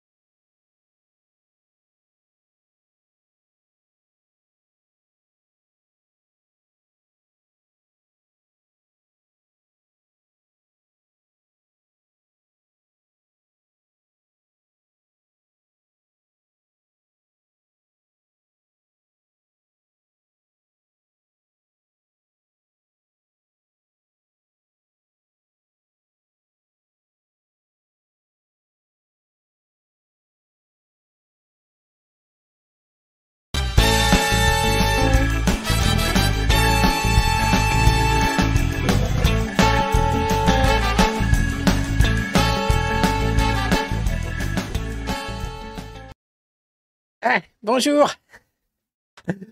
Avec les copains, euh, on fait la promotion du SNU sur la chaîne du Monde Moderne parce que c'est important que toi, jeune, tu sois aussi un jeune engagé. Et aujourd'hui, on va parler de ce qu'on a fait et de ce qu'on prépare pour cet été, bien sûr. L'alerte canicule, on va aider nos aînés. Et oui, avec une chanson. Une chanson qu'on a écrite sur la canicule. Alors, euh, forcément, c'est compliqué, c'est pas tous les jours facile. Le SNU, c'est d'abord euh, ben, un engagement personnel, hein. c'est d'abord euh, la volonté de faire des pompes tous les matins, de chanter la Marseillaise et de lever les couleurs. Et puis ensuite, ben, c'est une certaine discipline. hein. Et je voulais, avant de commencer, ben, lire un poème que j'avais écrit à la gloire d'Emmanuel Macron. Alors, j'ai oublié mon papier. Ah. C'est Cher Emmanuel Macron, quand je te regarde, tout est bon. Quand je vois tes yeux bleus, je pense soudain au ciel bleu. Quand je vois le soleil, je me dis qu'il réchauffe, mais qu'il peut aussi être dangereux et chauffer trop. Et alors, c'est la canicule. Cher Emmanuel, j'aimerais que tu... Pardon, excusez-moi. Et donc, c'était donc le SNU. Voilà, c'est la minute SNU. On la fera bah, souvent, hein, évidemment, maintenant que j'ai mon costume. Trop beau, hein. Franchement, c'est... Euh, Juste la casquette. Ah. Là, tu fais... Là, je fais plus sergent instructeur. Bonjour, bienvenue. Vous êtes euh, dans le stage de cohésion. Pardon. Non, vraiment, j'étais pas prêt. Bah, je suis désolé, hein, c'est la revue de presse du monde moderne. On essaie des trucs, on fait des trucs de dingue. hein, c'est l'idée. Alors, c'est voilà. Là, là, je suis très content. J'ai il est à ma taille. Puis vous avez, vous avez été nombreux en fait. Du coup, j'ai trois uniformes. J'en ai même un, violet. Je sais pas qui faisait ça. Alors, il faut savoir que ça, c'est fait euh, au Bangladesh. Ouais. Euh, ok, voilà. Donc, euh, n'hésitez pas, engagez-vous. C'est la minute engagée du SNU. Hein. Hop, je vous remets le jingle.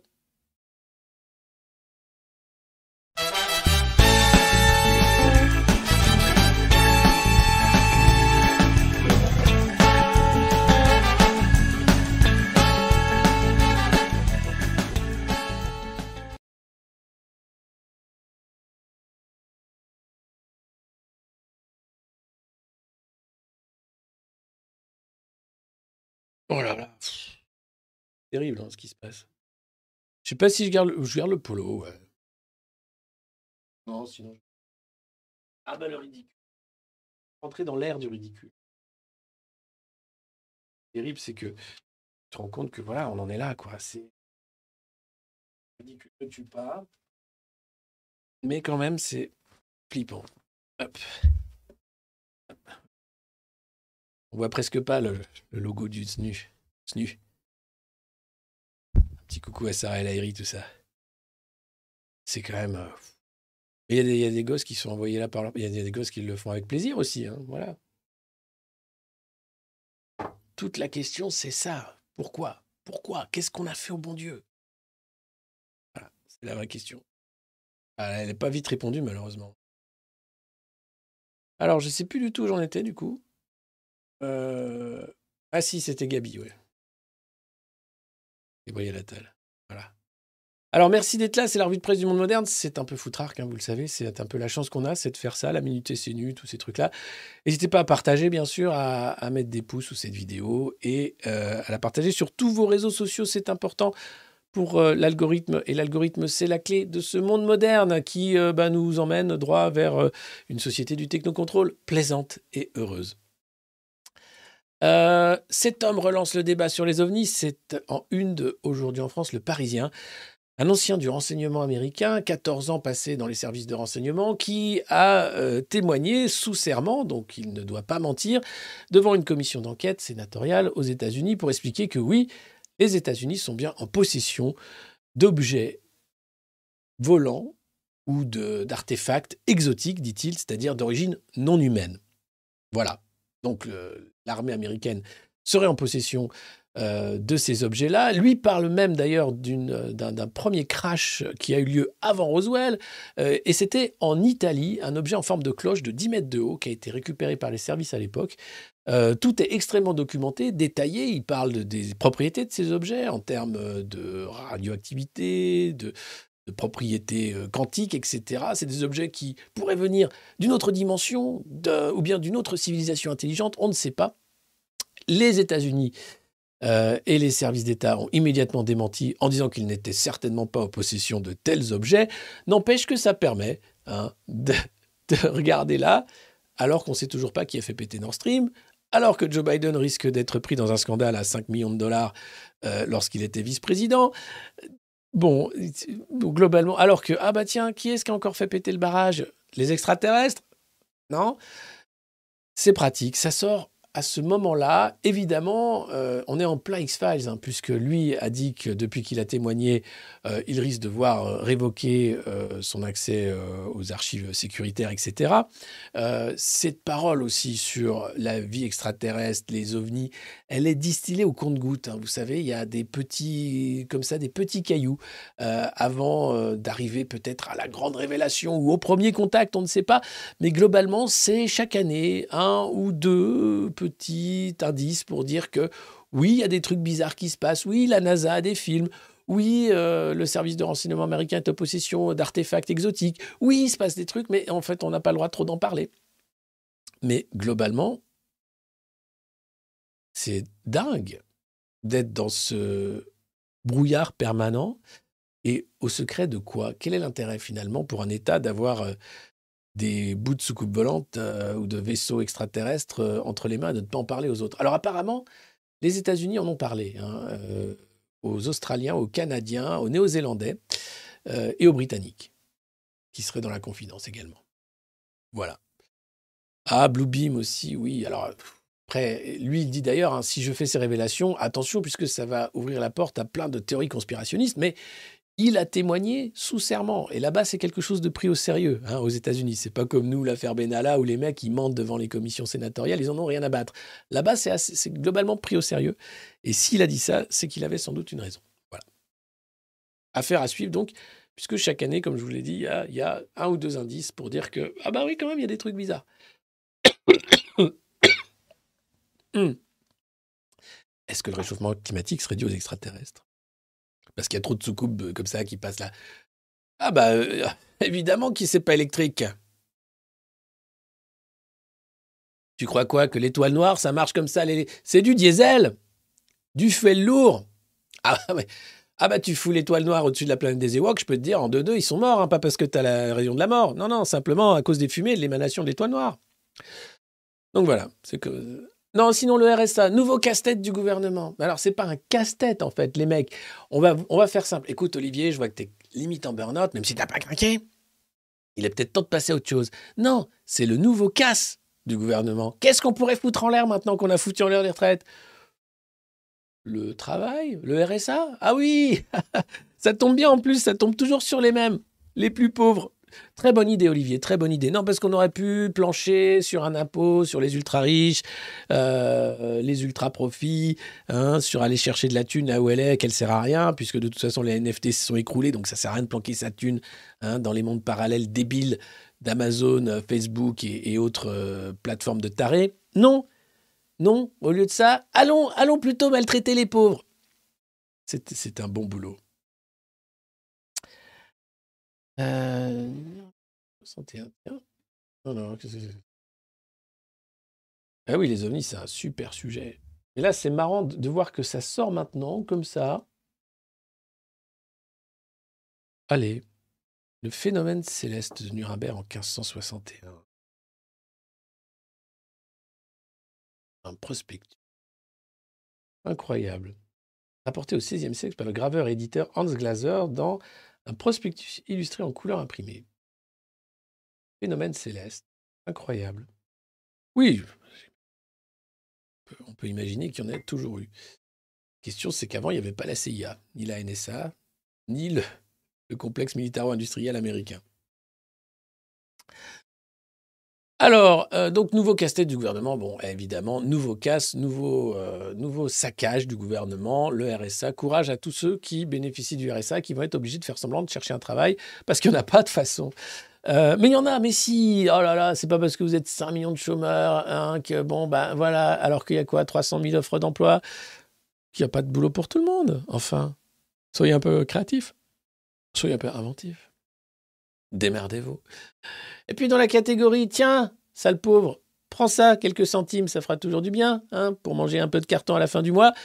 C'est Vinci Autoroute qui fait un geste sur le prix des péages cet été. Oui, parce que Clément Beaune a dit bon, ça suffit maintenant. hein. Il faut faire un effort parce que vous n'en êtes plus pas la poche. Alors il faut faire des efforts pour que les Français partent en vacances et oublient la réforme des retraites.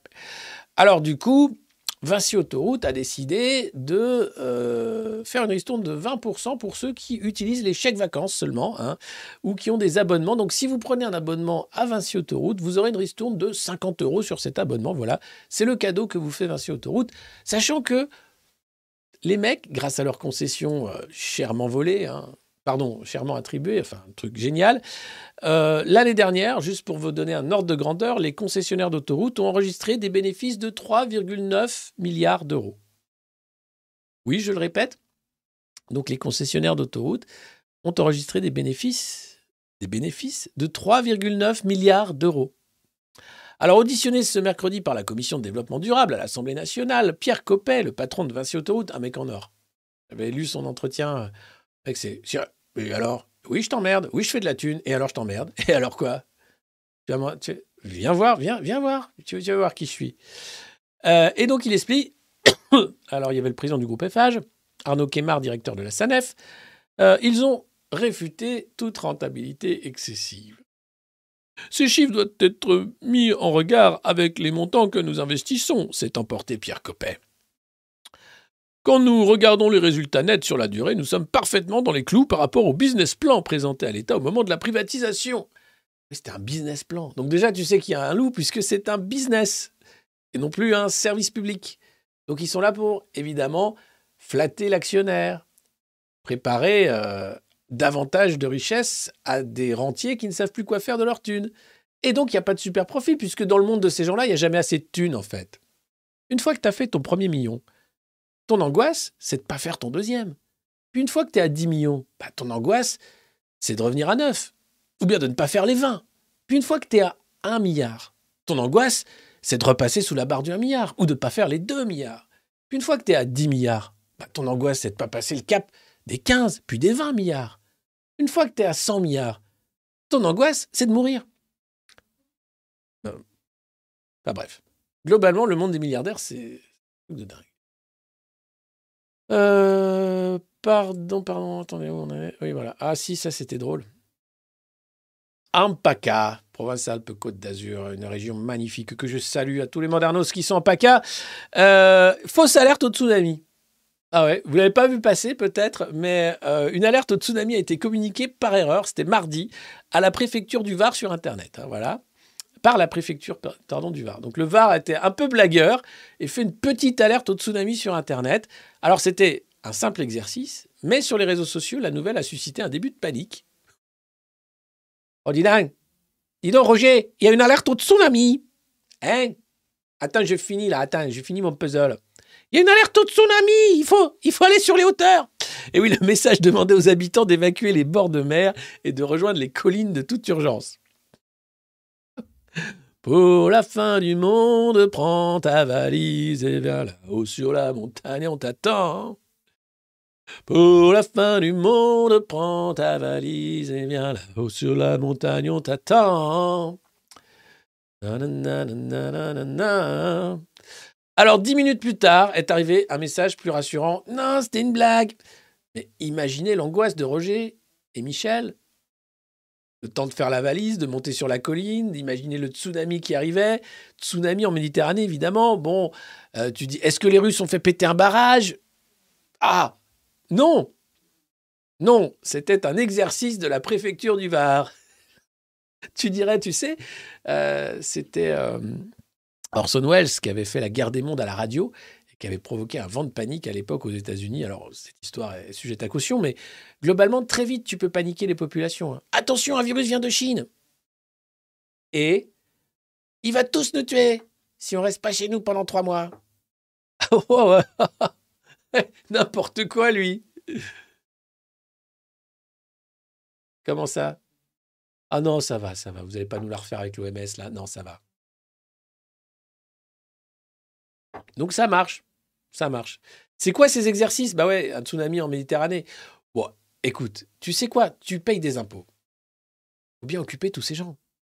Le préfet du Var, quand il n'est pas là pour tabasser des manifestants ou organiser des soirées ou faire en sorte que des permis de construire soient délivrés de manière euh, quand même pas trop déconner parce que c'est Michel Drucker, bah à quoi il sert?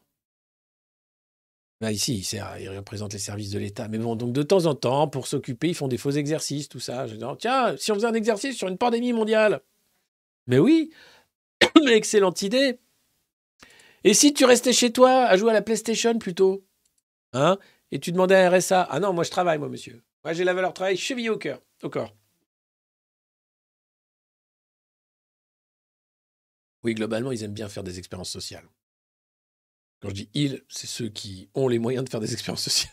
C'est-à-dire ceux qui passent leur temps en fait à faire touriste et de temps en temps ils disent tiens, on va voir si les cons ils bougent sur les collines. Allez, attention, à trois, tous sur la colline. Et hop, tous sur la colline.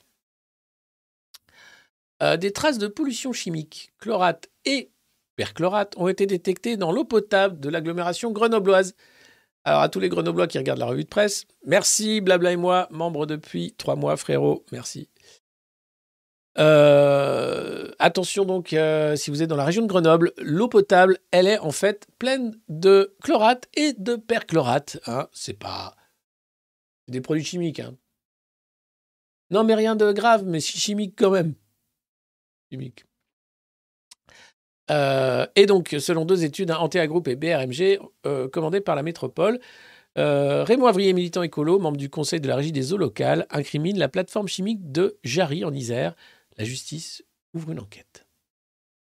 Donc, l'eau potable n'est pas potable. Enfin, si elle est potable, mais il y a un peu des produits chimiques dedans. Rien. Juste de quoi vous filer un petit cancer, mais c'est pas grave. C'est de l'eau potable quand même. Alors, elle est. Elle, mais elle est potable. L'eau. Comment ça, le, chlorate et le périchlorate? Ah, arrêtez, vous n'allez pas me la faire à l'envers, hein, ça va. Moi, j'en donnais au biberon à mes enfants, ils vont très bien. Hein peu de chlorate, ça n'a jamais tué personne. oh, bordel. Eh non, mais. Et après, on nous explique, ah, attention, il n'y aura, plus de, de carbone, tout ça. Mais on va mourir avant, les gars. Oh, c'est bon, c'est bon, là. On va arrêter les conneries CO2, de toute façon. On va crever avant. Hein si une civilisation extraterrestre ne vient pas déjà pour nous exterminer tous et nous mettre en esclavage. Par exemple. La drogue. C'est le Figaro. hein. Le Figaro qui fait euh, son, sujet préféré, quand c'est pas les étrangers, quand c'est pas les woke, quand c'est ben, c'est la drogue. Et là, c'est le carburant du crime en France. Et c'est vrai, la drogue, c'est mal. Euh, c'est un système qui bah, provoque la violence parce que les drogués sont susceptibles, euh, alors, on de drogue dure, d'agresser plus. Donc, ça crée de la violence dans la rue, règlement de compte entre gangs, et puis l'argent, l'argent que ça génère. Et regardez Rick Ciotti, heureusement qu'il est là, lui. On ne peut pas se contenter de mots. Il faut engager un combat national contre la drogue et arrêter avec une forme de banalisation et de complaisance. Alors Eric Ciotti, c'est le mec qui a un shadow cabinet, hein, et dans son shadow cabinet, donc son gouvernement de l'ombre, il y a Nadine Morano dont le fils a été arrêté avec de la cocaïne plein de nez, en faisant d'ailleurs un délit de fuite. Il y a aussi des députés macronistes hein, qui ont avoué prendre de la coke et qui ont dit Ah, je suis désolé, c'était compliqué. Bon. Et la, drogue en France, c'est ça 4,2 milliards d'euros. C'est ce que les Français ont dépensé en 2020 pour s'approvisionner en stupéfiants. Les calculs de l'INSEE. Alors, c'est des calculs sur, euh, des, sur des, des projections. Ils n'ont pas le truc au détail près. Mais globalement, quand même, les Français foutent en l'air 4 milliards pour se flinguer avec de la drogue. Tu dis, c'est le signe d'une société qui va bien. hein. Ouais, une société autant droguée, c'est que ça doit aller. Et puis, euh, cette petite question, quand même, le test antidrogue pour les salariés. Pour quels salariés et dans quelles conditions? Ah ben moi, j'ai bien une idée. Moi, j'aimerais bien faire un test antidrogue du président de la République française. Ouais, comme ça. Parce que c'est un peu notre salarié, en fait. Le mec se prend pour un roi parce que euh, il a été élu, tu sais pas pourquoi ni comment. Et après, il te dit Ah, t'obéis, ta gueule, c'est moi, c'est mon plan, c'est ma réforme, ta gueule. Mais non, mec, c'est notre putain de salarié. Et on va faire un test antidrogue tout de suite. Parce que le coup de la bulle du clapotis devant le Mont-Saint-Michel, excuse-moi, mais c'est inquiétant. Et c'est un truc inquiétant parmi beaucoup d'autres. Ah bah oui, mais la, bulle, elle explose, la bulle de savon. Donc ce serait vachement bien fait. Ouais, c'est un calcul fait à la houche, mais 4 milliards quand même dans la drogue, les crimes et machin. Et maintenant, on va faire chier, bien sûr, le salarié. Alors, au Parlement européen aussi, hein, ça sniffe pas mal. Attention, ils avaient retrouvé des traces de coke dans les toilettes. Ils n'avaient pas testé les gens. hein. Non, ils avaient dit non, on va pas tester les députés, tout ça quand même. Oh. Mais entre les députés macronistes, les, uns et les autres, j'aimerais que tout le personnel politique français soit testé à la drogue. Qu'on rigole. Puis après, bah, on fera nos conclusions. Voilà. Juste savoir si on est gouverné par. Non, mais voilà, juste savoir pourquoi. Hmm?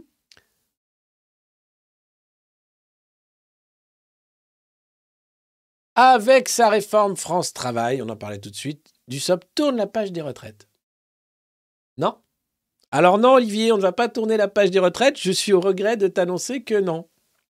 Même si tu le crois. Alors, évidemment, hein, c'est leur, euh, leur but, c'est de, de continuer à faire croire que le match de Macron Ball est perdu, vu qu'ils ont réécrit les règles. C'est la Constitution.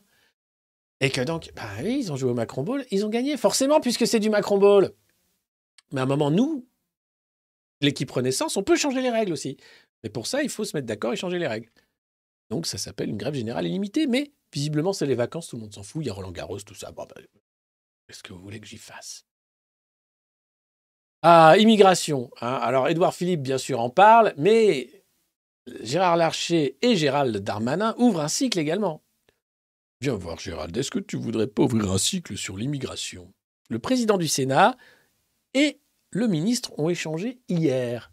Oui, l'immigration était au menu du déjeuner qui a réuni le président du Sénat et Gérard Larcher. Merde Ils sont pas foutus de se voir si c'est pas pour bouffer. À chaque fois que Gérard Larcher rencontre quelqu'un, c'est un déjeuner, un dîner, c'est pour bouffer. Et là, les mecs te parlent. Et là où c'est obscène, c'est que donc, c'est c'est deux rentiers qui sont payés avec nos impôts hein, pour se balader dans le monde, pour euh, donner des leçons, pour manger gratos, vont parler des pauvres gens qui essayent de bouger dans le monde pour essayer de trouver un boulot. Là, ils sont. Hum, Écoute, Gérald, ça me fait très plaisir que tu viennes. Ça fait longtemps que je t'avais pas vu au Sénat. Monsieur le ministre. C'est le président du Sénat? Installe-toi, Gérald. Hum, oh, je vois que t'es pas très gros. Hein. Hum.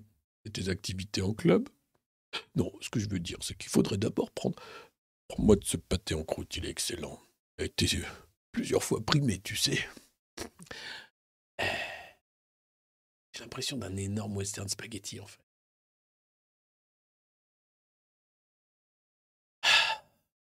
C'est beau quand même. Oh, si on ouvrait un cycle sur l'immigration. Hein, on va en parler avant le dessert, parce que, bon, quand même, c'est un sujet qui fâche. hein. Voilà, donc les mecs, euh, tranquille, hein, euh, Gérard Larcher, si c'est pas pour bouffer, t'y vas pas. hein, tu sais que c'est pas une réunion sérieuse. Dans quel métier tu passes autant ton temps à bouffer et à blablater, quoi? Juste à rencontrer des gens, à parler et à manger. Sachant que ton objectif n'est pas de rapporter de l'argent à une entreprise. hein. Non, non, non. Ton objectif, c'est juste de manger et de parler pour faire des coups foireux avec tes petits copains, contre tes petits copains, pour être sûr d'être toujours à ta place pour bien manger gratos. Ça n'existe pas, en fait. C'est incroyable. C'est incroyable. Vous êtes incroyable, en fait. Vous vous rendez pas compte. C'est génial. C'est pas l'ancien régime. hein. Non, ça s'appelle la République française. Ah Et puis, heureusement que Guillaume Tabar dans le Figaro pose les bonnes questions. Pour Macron, un rebond utile. Mais pourquoi faire? Ah, moi j'ai bien une idée. Bah oui, un match de Macron Ball. Parce qu'il rebondit tellement que, évidemment, qu'avec sa tête, on va être obligé de jouer au Macron Ball. Ah, pardon, avec un ballon avec sa tête dessus, pas avec la tête du président. Évidemment, on va pas appeler à la violence quand même. On n'est pas comme ça, nous. Nous, on ne mutile pas les manifestants. Nous, on n'utilise pas les forces de l'ordre pour frapper et envoyer à l'hôpital les manifestants. Nous, nous, on ne nie pas la violence d'État. On en parle. On nie pas non plus la violence de certains manifestants. Nous, nous, on se la prend en pleine poire, la violence, tout le temps. Et ça commence à bien faire. Et donc, un rebond utile, mais pourquoi faire? Eh bien, cher Guillaume, j'ai envie de te dire, très simple, très simplement, un match de Macron Ball. Hop Et ça joue Un point pour Gryffondor. Et deux points pour Gryffondor. Allez hop. Sérieusement. Merci Guillaume Tabar hein, pour ce beau moment. euh, point Macron Ball. Ah. Euh, sinon, ça c'est dans la région de Kherson en Ukraine, ils sont sous l'eau. Un barrage euh, a explosé. Alors, qui a fait péter le barrage? Personne ne peut le dire, mais alors l'OTAN est en train de montrer du doigt les Russes fortement, hein, en disant c'est vraiment la faute des Russes, c'est vraiment la faute des... C'est encore eux, c'est comme Nord... Alors, les Russes quand même. À un moment, tu dis, ils sont cons, quoi? Parce que, bon, ils se font péter Nord Stream. C'est eux aussi. Mais non, bah, si c'est eux, bah, quand même, c'était le gaz. euh, Bon, ils font péter le barrage, alors que c'est ce qui approvisionne en eau, la Crimée, qui a été, vous savez, annexée il y a de ça quelques années déjà. Donc tu dis, bon, ok, bon. Ils s'envoient des drones sur le Kremlin pour se faire des auto-attentats. Ah, quand même, ça fait beaucoup, euh, quand même. De... Et là, alors, donc Poutine, évidemment, dénonce un acte barbare qu'il impute aux autorités de Kiev. Kiev dénonce un acte barbare qu'il impute à la Russie. Bon, à un moment, il va falloir arrêter la guerre. hein. Ça fait trop de morts. Et à la fin, de toute façon, il faudra se mettre autour d'une table. Donc là, vous êtes en train de tout casser. À la fin, on va avoir droit à une centrale atomique qui pète ou une bombe atomique qui pète. Ce sera une guerre mondiale parce qu'il n'y a plus que ça pour sauver le dollar. Donc évitons encore un peu de malaisance et de souffrance à l'humanité qui souffre déjà beaucoup. hein. Et le pape, d'ailleurs, n'est pas en reste puisqu'il est opéré et qu'il n'est pas très bien.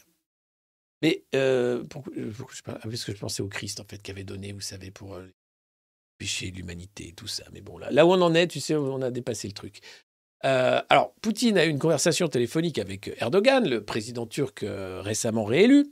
Et il a suggéré donc la création d'une commission d'enquête internationale après la destruction du barrage de euh, Kakovka, fameux barrage donc. Euh, alors, ce qui est étonnant dans la destruction du barrage de Kakovka, c'est que les Ukrainiens, côté ukrainien, ont fait monter l'eau avant que le barrage explose. Et les vannes sont toujours grandes ouvertes. Et donc la question se pose, pourquoi avoir fait monter l'eau avant que ça explose? Est-ce que ce ne serait pas justement pour faire une grosse inondation? Donc les questions, évidemment, hein, ça reste au centre et on n'aura pas la réponse, évidemment, comme pour Nord Stream, puisque c'est gênant pour tout le monde. Euh, alors, à moindre ampleur, de tels actes semblent appelés à se multiplier dans un contexte de nouvelles montées de tension, donc ils s'attendent à d'autres sabotages. Euh, et donc, mercredi, euh, Moscou a accusé l'Ukraine d'avoir fait exploser un pipeline reliant la ville russe de Togliatti au port ukrainien d'Odessa. 2400 km entre les deux. Et c'était un pipeline qui permettait d'exporter de l'ammoniac et des engrais. Installation qui était désactivée depuis donc euh, février 2022, mais dont Moscou espérait la remise en route prochainement. Un acte terroriste survenu dans un petit village de la région de Kharkov, Kharkiv donc selon les Ukrainiens, contrôlé par les forces russes qui auraient fait plusieurs blessés parmi les civils, selon le ministère russe de la Défense. Donc là, vous avez l'eau qui explose, ça va être Bien sûr, on parle d'écocide, hein, on parle d'un scandale euh, écologique sanitaire puisque les eaux usées ne sont pas retraitées, vous avez des produits chimiques qui vont être un peu partout, des cadavres qui vont faire en sorte que l'eau ne sera pas consommable pendant des semaines, euh, plus l'alimentation en eau ensuite de la Crimée qui est mise en danger. Les engrais qui arrivaient. Les engrais, ça fait quoi? Ben, Ça va faire que la production agricole va encore baisser et donc les famines vont arriver. Mais ça tombe bien parce que nous, on a prévu de tuer des vaches de toute façon, puisque les vaches, c'est mauvais pour le climat. Donc globalement, tout ce qui se passe là, avec les fantastiques mesures de rétorsion et bien sûr les sanctions contre la Russie, qui fait que l'inflation est quand même en train d'exploser en zone euro, euh, non, elle est contrôlée, pardon, excusez-moi, ça fonctionne très bien de l'autre côté. Donc ça fait beaucoup de sabotage. Et là, à chaque fois, on accuse les Russes de s'auto-saboter. Ça commence à se voir. Mais non, c'est comme tout, c'est comme Nord Stream. Mais non, mais non. Et puis, dans le Figaro, étonnant, mais la société civile ukrainienne lutte contre la mafia des juges. Il faut savoir que, euh, vous savez, l'Ukraine était un pays massivement corrompu avant le Maïdan et après le Maïdan aussi, euh, où il y a beaucoup d'oligarques qui font un peu n'importe quoi et qui récupèrent énormément d'argent. Et là, euh, les juges lanceurs d'alerte sont démis euh, par rapport aux juges loyaux au régime. Et donc, systématiquement, les juges, en fait, sont là pour étouffer des affaires, euh, faire en sorte que certains corrompus s'en sortent très bien, ou palper, tout simplement, avec des corruptions à hauteur de plusieurs dizaines de millions d'euros. Tout ça, bien sûr, c'est fini avec Zelensky. Alors, non.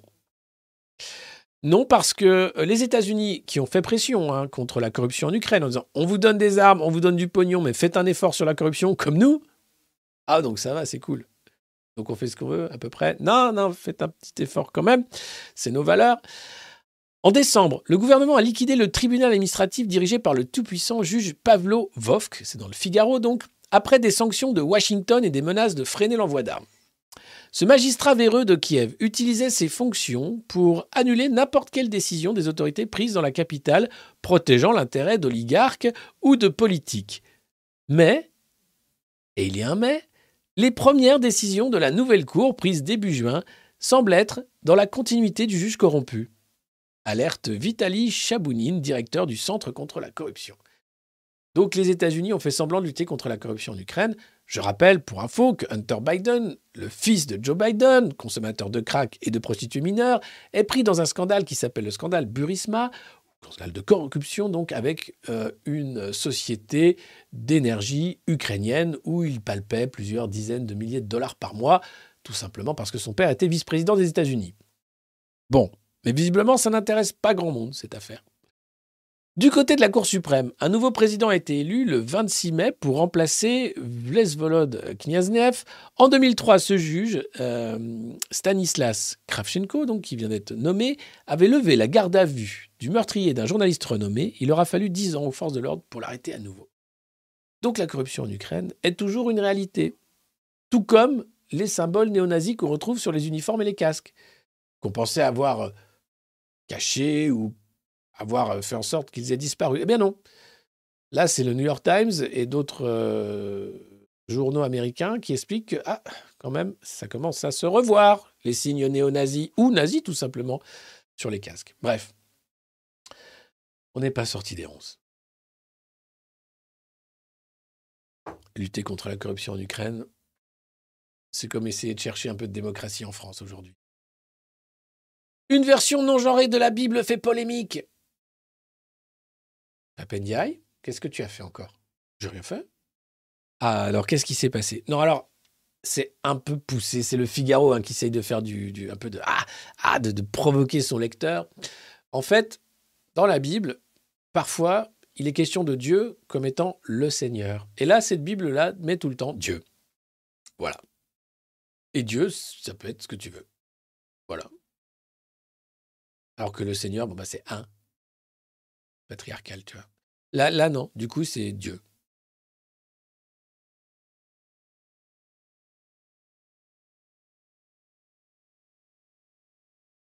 Oui, Mel Gibson, euh, merci de me le rappeler, prépare un documentaire pardon, euh, sur le trafic d'enfants et notamment l'Ukraine qui a été une des plaques tournantes de ce trafic d'enfants pendant des années. C'est un beau pays, l'Ukraine. C'est un beau pays, mais malheureusement, euh, beaucoup de corrompus sont succédés à la tête du régime. Euh, merci à tous de suivre cette revue de presse. N'hésitez pas à mettre des pouces, à la partager sur vos réseaux sociaux, à la promouvoir auprès de vos proches aussi, euh, si elle vous plaît, parce qu'ici on s'informe, vous le voyez, en pleurant des larmes de sang, mais aussi en rigolant tout simplement, parce que oh, ça va, on va pas prendre tout ça trop au sérieux quand même. On a encore quelques 211 heures, 33 minutes, secondes. Encore un peu de temps avant de... Euh, à Dakar, là-bas, vous savez, Internet a été coupé. Euh, et tous les autres se sont euh, exécutés hein, pour faire en sorte que le régime puisse mater dans la violence euh, les manifestations suite à l'enfermement d'un opposant. Assigné à résidence avant de savoir s'il va en prison ou pas. 16 personnes ont été tuées selon les dernières nouvelles, des jeunes de 23 ans, de 20 ans, étudiants qui avaient un avenir et qui manifestaient pour leurs droits, pour les libertés massacrés par un régime autoritaire, là encore. Euh, et cette fois-ci, eux, là-bas, n'ont pas peur de tirer. Et donc, euh, les opposants pleurent leur tués par la police. Euh, c'est Ousmane Sonko qui a été condamné. Les manifestations ont été fortement réprimées. Il y en a encore. Tout ça n'est pas encore sous contrôle au Sénégal. donc, on pense bien sûr à nos amis sénégalais et à ce qu'il se passe là-bas avec ces violences qui sont encore un cran au-dessus de ce qu'on connaît, évidemment, puisque là-bas, la police n'hésite pas à tuer. Les coûteuses habitudes des Français accro aux médicaments. Alors déjà que les Français dépensent 4 milliards par an pour acheter de la drogue, eh bien ils achètent aussi de la drogue autorisée qu'on appelle médicaments. Euh, les médicaments ne sont pas des produits ordinaires, ne les prenons pas à la légère. C'est une nouvelle campagne lancée par la NSM, euh, à qui on doit déjà les antibiotiques, c'est pas automatique, ou la chloroquine, c'est pour ouais, ils n'ont pas trouvé de slogan. Euh, Et donc euh, là, c'est une super campagne, un enjeu majeur de santé publique, alors qu'un Français sur cinq prend des doses plus fortes ou plusieurs médicaments en même temps pour soulager plus vite ses symptômes? Quels symptômes, on ne sait pas. Quels médicaments, on ne sait pas. Bon. Un Français sur deux donne un médicament à un proche car il a des symptômes similaires. Et 34% ne voient pas de risque à utiliser un traitement périmé. Pourtant, les conséquences peuvent être délétères. Un surdosage de paracétamol, très prisé par nos compatriotes, peut entraîner des lésions graves du foie, susceptibles de nécessiter des greffes. Attention, le paracétamol, c'est dangereux.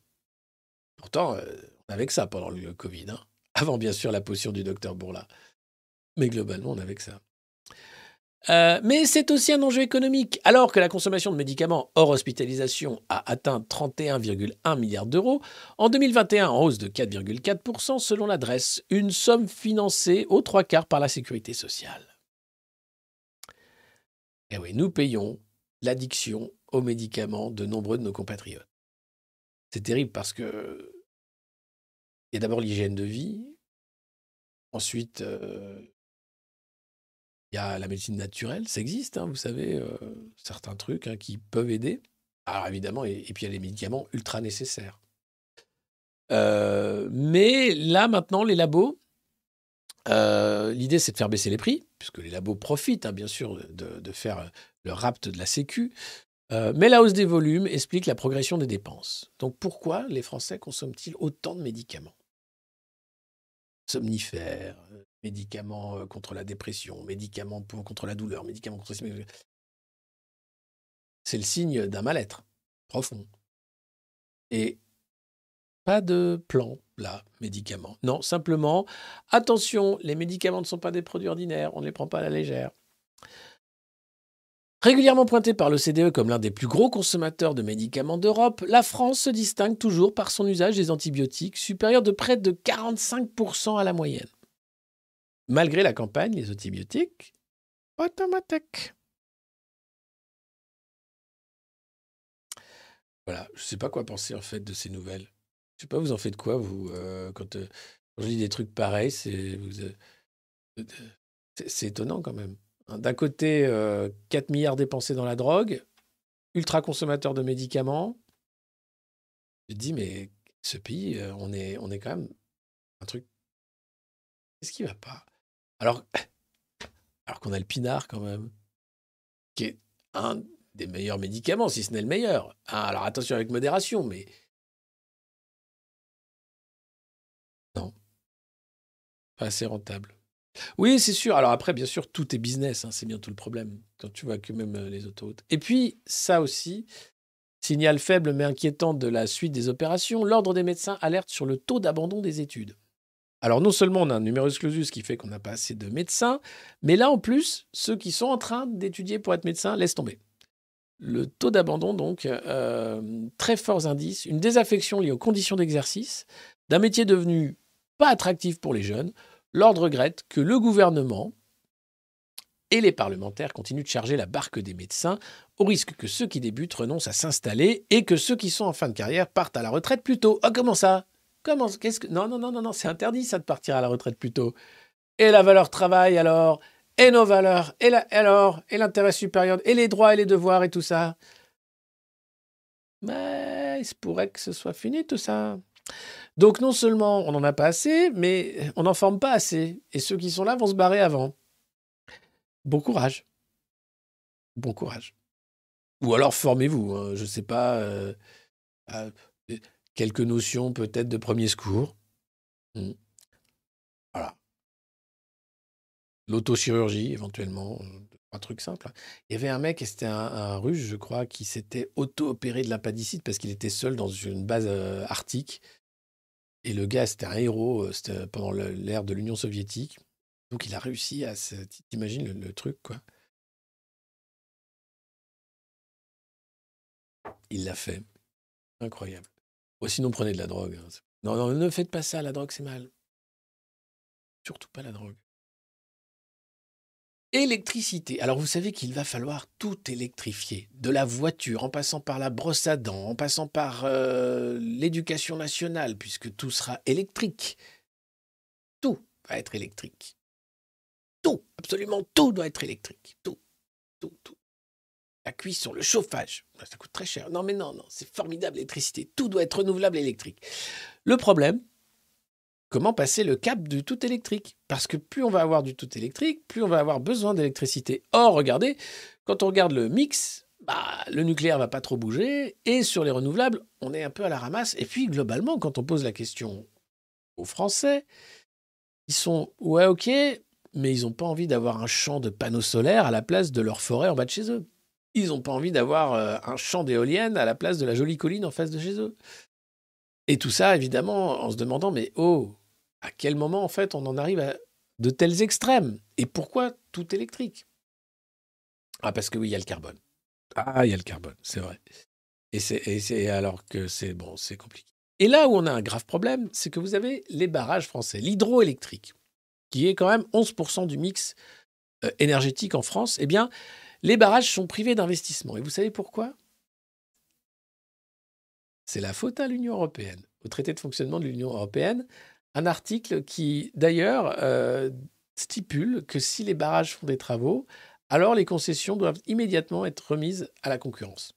Regardez, c'est encore un miracle de l'Union européenne. Vous savez, ici, on est assez critique hein, de l'Union européenne. EDF se plaint de ne pouvoir réaliser des travaux conséquents sur ces barrages sans risquer d'en perdre la propriété. En effet, les barrages dépendent du régime des concessions. Or, une directive européenne dans le Code de la commande publique, TFUE donc, stipule que tout investissement non prévu dans la concession déclenche une mise en concurrence automatique. Ainsi, impossible d'augmenter la puissance d'un barrage à l'occasion du remplacement d'une turbine, par exemple. Voilà. Donc, les barrages sont en train de tomber en ruine, ou du moins ne peuvent pas augmenter en capacité, parce que sinon, l'Union européenne nous obligerait à les vendre ou à les mettre en concurrence. Et EDF, pour le coup, c'est un secteur stratégique, veut garder la propriété des barrages, c'est extrêmement important. Alors que vous avez beaucoup d'opérateurs étrangers qui voudraient mettre la main dessus pour se faire de la thune. Vous vous rendez compte de ce qu'est l'Europe? Dans quel délire technocratique elle nous emmène? Dans quel non-sens elle nous emmène? C'est-à-dire que un propriétaire de barrage ne peut pas faire des travaux parce que ça voudrait dire que la concession serait remise en cause. Et ce propriétaire, en l'occurrence, c'est EDF, une entreprise qui est nationalisée. Bon, il va falloir clairement remettre les choses sur la table. Et tout ça parce que c'est le TFUE de 2014 euh, qui a fait un petit article bien pour nous mettre derrière les genoux. Alors que ces concessions existent depuis des dizaines d'années, bien avant ces traités euh, iniques qui nous forcent à vendre à la découpe le trésor national. Donc voilà, on en est là. Euh, alors franchement, c'est quelque chose qui, moi, m'énerve, qui devrait tous nous énerver au plus haut point, qui devrait aussi être un sujet pour les politiques, qui devrait s'en emparer, qui devrait faire que la question du Frexit se pose, ou du moins la renégociation sans concession des traités européens sans condition, en disant ça suffit, merde, on est en train de tout perdre. Non. Non, vous savez. Alors, par exemple, l'exemple, hein, j'en parlais en ouverture de revue de presse, Carole Delga, c'est typiquement ce genre de politique qui ne voit pas le plus loin que le bout de son nez, qui va parler de sujets sociétaux, de trucs comme ça, mais qui veut surtout continuer la construction européenne telle qu'elle est aujourd'hui. Donc c'est un acquis exceptionnel, sans réfléchir une seconde à la destruction permanente de la qualité de vie que ça implique. Ou de la souveraineté, tout simplement. Voilà, donc euh, on est bien. Sinon, ça, c'est une excellente nouvelle. Le patron de CNN débarqué dans l'urgence. Alors, le mec s'est fait virer en 24 heures. C'était un producteur, il a été nommé il y a seulement un an, Chris Leach. Et il avait été euh, nommé pour éviter que CNN euh, ne tombe dans le piège de euh, c'est la chaîne des Bobo Woke. Et donc il devait remettre un peu CNN sur une sorte de on n'est pas Fox News, mais on n'est pas non plus l'équivalent de Fox News chez les Bobo Woke, mais on est quand même une chaîne très sérieuse d'information. Les audiences s'écroulent, plus personne ne regarde CNN. Et là où il s'est pris une balle directement dans la tête, c'est quand il a fait un débat avec Trump. CNN avait invité Donald Trump, candidat à la présidentielle des États-Unis, pour un débat pour le coincer sur toutes ces punchlines, toutes ces phrases, tout ce qu'il disait en disant Vous n'avez pas le droit de dire ça. Et Trump s'en est sorti comme un showman, comme il le fait d'habitude. Il a plié en quatre le journaliste, les audiences ont explosé et c'est devenu une sorte de tremplin pour le lancement de sa campagne. alors qu'il devait le flinguer à l'antenne. Mais c'est là où Trump est excellent, c'est qu'il a dit Merci CNN, your fake news. Et donc, les mecs sont dans la sauce. Il a été viré, il n'a même pas de remplaçant. Les audiences s'effondrent.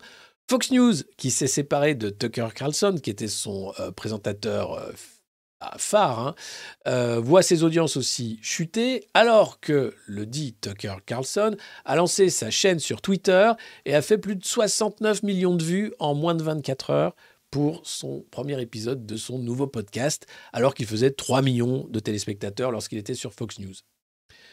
Les choses sont en train de changer.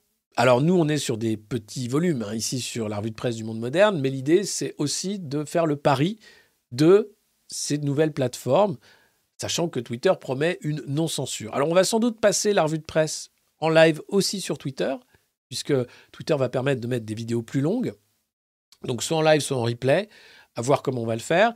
On reste sur YouTube parce que c'est un outil euh, euh, bah, avec le chat, avec euh, les, moyens de partager la vidéo de manière plus large, avec beaucoup plus d'utilisateurs aussi, hein, d'une certaine façon, que Twitter, qui reste quand même encore un, un petit réseau social par rapport aux autres plateformes.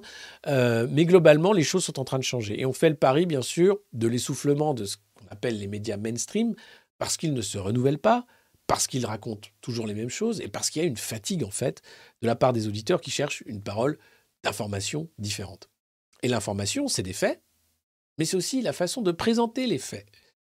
Et ici, bien sûr, on on raconte aussi comment sont présentés ces faits. C'est pour ça qu'on lit la presse des oligarques. Si vous ne connaissez pas la revue de presse du monde moderne, ben, je vous invite à, vous arrêter un temps et regarder. Euh, c'est lire la presse pour comprendre pourquoi c'est écrit de cette façon-là. Pourquoi on veut nous vendre absolument Édouard Philippe comme le candidat de 2027 face à Marine Le Pen? Et pourquoi Marine Le Pen est déjà candidate pour 2027. Et pourquoi tout ça est fait finalement dans un accord de principe en disant c'est comme ça et pas autrement? Et pourquoi il n'y a pas un titre aujourd'hui qui, à part Libé, qui disait accablé national, euh, qui dit mais en fait, on est dans un déni démocratique grave. Cette crise de régime devrait appeler à soit une grève générale, soit un réveil des oppositions par rapport au saccage démocratique que sont en train de faire les macronistes. Ils ne sont pas d'ailleurs une majorité. Voilà, mais visiblement non, il y a une fabrique du consentement qui fait qu'on accepte toute cette information et cette fabrique du consentement. Donc, très bonne nouvelle, de voir le patron de CNN se faire virer comme ça. Et puis, à propos des plateformes, euh, encore, encore Mark Zuckerberg qui fait parler de lui, puisque Instagram, qui est une filiale de Meta, qui est propriétaire aussi de Facebook, a été euh, révélé euh, comme étant le point de rencontre de tous les pédos du monde.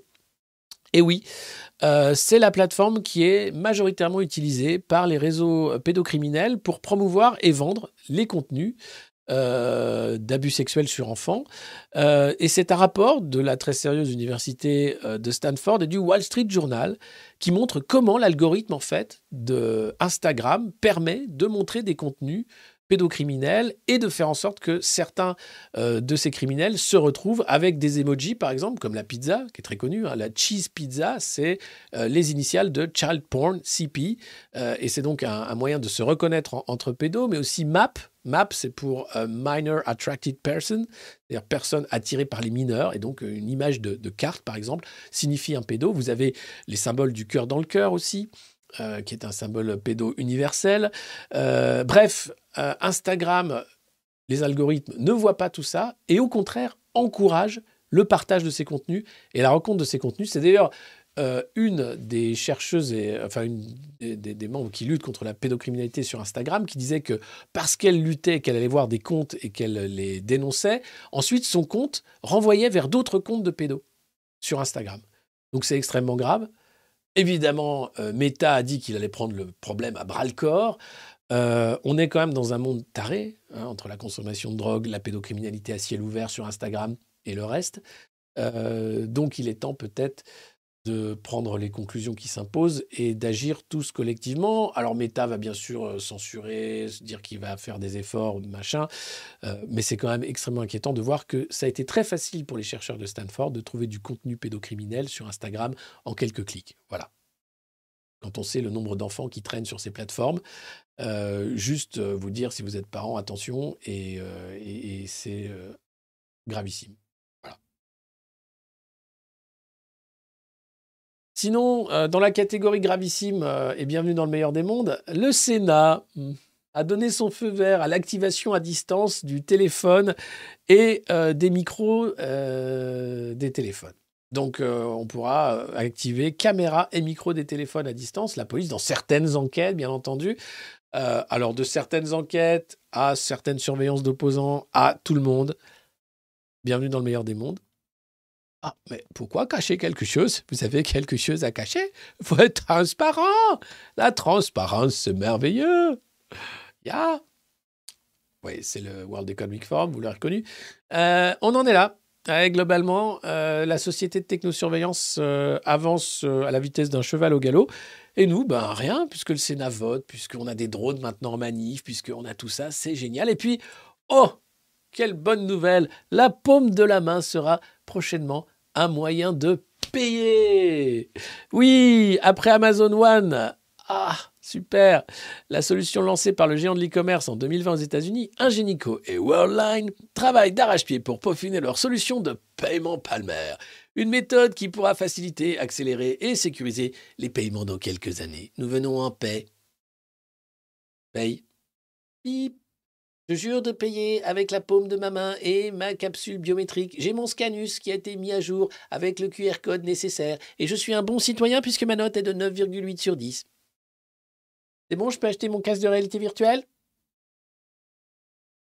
Bon, je vous cache pas que je, je ne vais pas faire partie de ces sociétés. hein. Je vais faire en sorte d'éviter. hein. Déjà, je commence à me poser de sérieuses questions sur l'utilisation du téléphone portable. Euh, mais alors là, le scanus jusqu'au bout. C'est ça que vous voulez Good. Pas vraiment. Ah, et puis ça, c'est pour finir euh, un petit plan, pour prendre un petit plan canicule avant de partir. Ah ben oui, alors qu'est-ce que c'est le plan canicule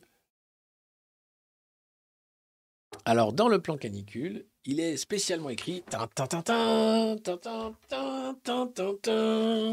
Salut, c'est super et. On m'appelle Oui, on a besoin de toi pour aider les vieux pendant la canicule. Ah mais bien sûr, oui chef, qu'est-ce qu'on doit faire?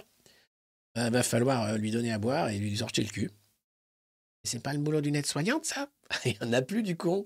Toi, t'es au SNU, c'est... Ah bah, bah, bah... Oui, chef SNU Toujours là Toujours vainqueur, toujours... Euh, toujours... Nini, Super SNU... Ah. C'est saillant, quand même. Hein. Y a pas à chier, c'est la classe. C'est mieux avec la perruque, quand même. hein.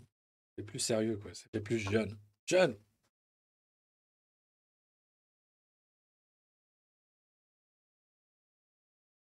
Voilà. Donc le plan, je lis, alors je vous lis le plan canicule. Donc c'est extrêmement important, c'est le plan canicule, déconnez pas. Il y a 15 points. hein. On, va, on va se les faire. hein. Obligé. C'est Christophe Béchu ce matin sur France Info qui a, expliqué tout ça, ce que ça allait être le plan canicule. Attention, pauvre gamin. C'est SNU, on est là pour vous torcher le cul. SNU, on est là pour travailler gratos. SNU. Alors, qu'est-ce qui va se passer? Alors, comme je vous le disais, avant l'été, c'était synonyme de vacances, de farniente, de bon. Eh ben que dalle. Maintenant, c'est synonyme d'angoisse. Et donc, campagne de communication à destination du grand public, diffusion de SMS en cas de situation exceptionnelle, message de prévention dans les transports. Attention, buvez de l'eau, il fait chaud. Euh, Mobilisation des jeunes en service national universel ou encore restriction de transport d'animaux. Le ministre de la Transition écologique et de la cohésion Christophe Béchu, a révélé donc sur France Info les 15 actions phares. Le but, c'est d'accompagner l'ensemble des Français, en particulier les plus vulnérables, euh, dans un contexte de réchauffement climatique. Euh, L'été, quoi. Et donc, euh, alors, les effets sont déjà à l'œuvre, hein, puisque la France a connu en moyenne 9,4 jours de vagues de chaleur par an sur la dernière décennie, contre 1,7 en moyenne avant 89. Les étés sont de plus en plus chauds. Et les canicules se multiplient, c'est une réalité. De manière plus globale, en 2022, 1500 records locaux de chaleur. Tous les mois de l'année ont été plus chauds que la normale, sauf janvier et avril. Il faut donc, estime le gouvernement, anticiper les risques qui pèsent sur les réserves d'eau potable, sur les forêts, sur les exploitations agricoles, et protéger les aînés, les enfants et les ouvriers et les agriculteurs. Tous. Alors, donc, euh, six mesures destinées au grand public. Qu'est-ce que c'est? Les bons gestes à adopter quand vous avez des animaux, les réflexes de prévention sur le risque de noyade, le recensement des îlots de fraîcheur et des fontaines publiques dans les communes, oui, et les diffusions de messages dans les transports. Voilà. Et les réseaux routiers. Et puis, un dispositif d'alerte, hein, avec France Alerte, vous savez, le truc qui t'envoie des SMS pour te dire Attention, il fait chaud Ouais, merci. Et quoi d'autre? Eh ben, RTE et Enedis, euh, les moyens de surveillance des interventions en déployant notamment les équipes d'urgence pendant les périodes de vagues de chaleur et de sécheresse. Quatre mesures destinées aux jeunes et aux personnes vulnérables. Les jeunes qui effectuent le service national universel, le SNU, seront mobilisés pour inciter les personnes vulnérables à s'inscrire sur les registres nominatifs tenus par les communes et pourront ainsi mener des actions de sensibilisation du grand public sur les causes du réchauffement climatique. Génial. Bonjour, je suis euh, recenseur des îlots de fraîcheur et j'aimerais vous sensibiliser au réchauffement climatique. Alors, le carbone fait que nous allons réchauffer climatiquement tous, donc il va falloir que vous mangiez du steak de soja, s'il vous plaît, monsieur. Oui. Et boire beaucoup d'eau. Ah, fini le pastis. Que dans l'eau. D'ailleurs, on vous prépare un reggae sur le thème de l'eau qui va être euh, un carton. Le ministère des Solidarités et de l'Autonomie des personnes handicapées va saisir les juges de tutelle et les mandataires judiciaires dans le but de mener des actions de sensibilisation. Alors ça sensibilise beaucoup, hein, de partout. hein. C'est clairement, c'est le but, c'est de sensibiliser. Un contrôle des pièces et des locaux rafraîchis à proximité des collèges et des lycées, qui sont des passoires thermiques. hein. Tu crèves de chaud. Alors, ça tombe bien. Salut Sofiane, bienvenue dans Poteau. Euh, il faut savoir que les collèges-lycées sont des passoires thermiques, tu crèves de chaud là-dedans, mais ils vont recenser là où il fait un peu frais à côté. L'avantage, c'est que depuis la réforme Blanquer du bac, euh, les jeunes arrêtent l'école au mois d'avril. Donc, juin, ju- tout ça, c'est fini. hein, le bac en juillet, le bac en juin, fini. C'est déjà fini, ils sont déjà à la piscine, euh, en train de rouler des bédos et tout, c'est nickel. Euh, L'objectif est de limiter les reports d'examen en période chaude, pour cause d'un confort thermique dans les bâtiments scolaires. Et c'est pas con, ça, pour une fois. Euh, ce sont des bâtiments grands pour accueillir des épreuves du brevet ou du bac, donc dans euh, les locaux rafraîchis à proximité des collèges et lycées. Chambre froide d'abattoir, euh, salle d'opération.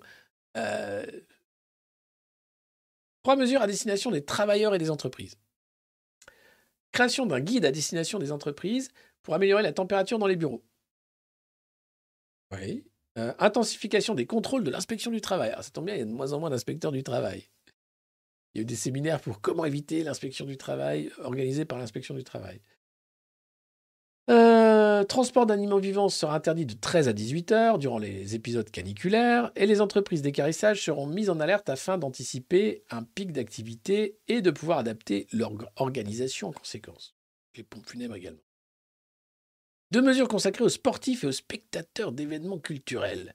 Un recensement des événements dans chaque département et les maires seront sollicités pour faire parvenir au préfet la liste des événements prévus sur leur territoire et les contacts des organisateurs. En cas de vague de chaleur annoncée, les organisateurs d'événements sportifs ou culturels, dont on aura au préalable renseigné l'activité, seront convoqués par les préfets du département pour adapter leur organisation et mettre en place les mesures qui auront été discutées en amont.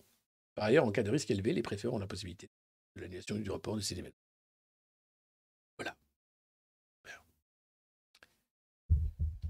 Bonjour, je suis euh, donc euh, chargé euh, par la cellule cohésion du département de venir vous faire une sensibilisation au réchauffement climatique dans le cadre de mon service national universel. Taisez-vous. Alors, avant cela, j'aimerais lire un poème que j'ai écrit à la gloire d'Emmanuel Macron dans l'atelier poème. Emmanuel Macron, quand je te regarde, tout est bon. Quand je te vois, c'est la joie. Quand je t'entends, je me détends. Quand tu apparais à la télé, c'est pour moi un vrai bonheur. C'est déjà l'été avec un vent de fraîcheur.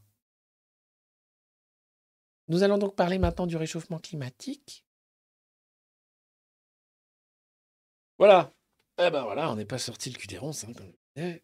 Euh, Mais bon, globalement, heureusement, les jeunes vont pouvoir s'occuper et, euh, et faire bien, bien, bien des choses de qualité cet été, notamment s'occuper des aînés. Voilà. Euh, C'était euh, bah, la revue de presse du Monde moderne. Vous connaissez maintenant. Euh, la séance n'est pas ouverte, mais elle Bonjour à tous. La séance est ouverte. L'ordre du jour appelle Et voilà, c'est fini. C'est déjà fini, mais alors qu'on avait à peine lu le poème à la gloire d'Emmanuel Macron, qu'est-ce que c'est que cette affaire? Euh, Merci de l'avoir suivi. Rendez-vous demain à 9h, vendredi. Prenez pas tout ça trop au sérieux, évidemment. Euh, N'hésitez pas, bien sûr, à vous abonner, à partager le lien de cette revue de presse, à mettre un pouce sous cette vidéo si elle vous a plu, à en parler autour de vous. Je vous parlais bien sûr de l'utilisation de Twitter dans les prochaines semaines.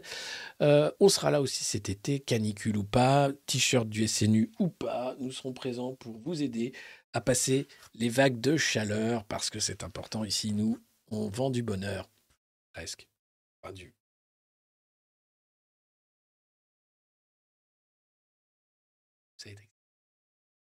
Pas. Vraie question sur ce qu'on va devenir en fait. hein. Voilà. Puis on fera des jeux concours aussi cet été pour gagner de magnifiques casquettes du monde moderne. Voilà. Euh, Oui, il y a de la méchante veux Qu'est-ce que je voulais vous dire Non, bah rien. Rendez-vous sur les réseaux hein, pour euh, le reste de l'info. Et merci d'avoir été aussi nombreux ce matin et continuez euh, le bon boulot. Merci à vous. Euh, pour les nouveaux, bienvenue. Bagenette, comme on dit ici. C'était la revue de presse du monde moderne. On se quitte en musique avec. Tiens, je vais peut-être vous mettre la nouvelle version de la fusée. Et oui, vous savez qu'on a Macron dans une fusée. Et on est en train de travailler sur un clip merveilleux. Et surtout, surtout, euh, on a aussi une nouvelle version puisque on n'arrête pas le progrès. Et Chris n'arrête pas de bosser là-dessus. Et je vous ai dit qu'un un reggae arrivait. Donc on va se mettre tranquillement sur le plateau de fin. Alors, euh, en plus, c'est pas du tout les bonnes adresses. Ah, Brigitte Ah, hop, tac. Et je vais vous mettre euh, la dernière version de la fusée. Et je vous souhaite une excellente journée. À demain. Ciao. Ah, Brigitte, regarde, des amis ils m'ont dit de, prendre l'ascenseur, là, de beauté. Bon, je, je fais attention, il n'y a pas d'ascenseur. Bah si, regarde, attends, on appuie sur le bouton. Là, ça monte. Ah ben, ah ben, dites donc, attendez, c'est... Ah ben, pas un étage, là, c'est une fusée. Ah bah, c'est génial. Attendez, que je me j'ai pas de combinaison spatiale, j'adore me déguiser. Alors, monsieur Macron, il n'y a pas besoin de combinaison. Ah, vous êtes sûr Parce qu'il fait froid là-haut quand même. Non, non, allez-y, montez, il n'y a pas besoin de combinaison. Ah bah d'accord, si vous le dites. Ah, merci, hein. merci, ah, bravo. Bonne journée.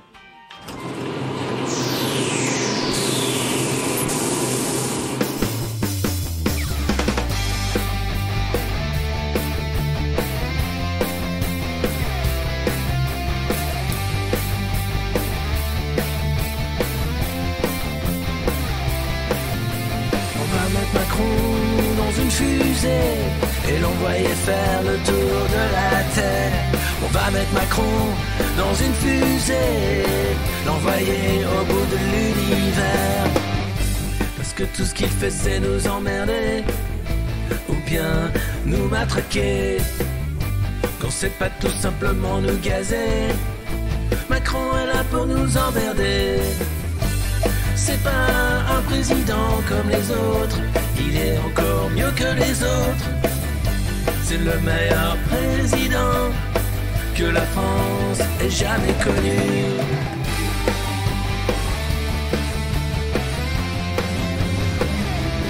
Va mettre Macron dans une fusée et l'envoyer faire le tour de la Terre.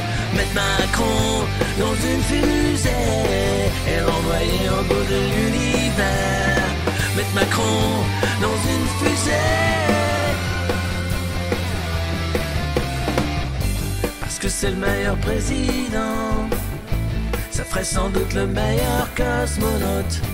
Il serait prêt d'aller sur la Lune. Jupiter sans fortune. Oui, on l'aime. Autant aime, c'est-à-dire qu'on le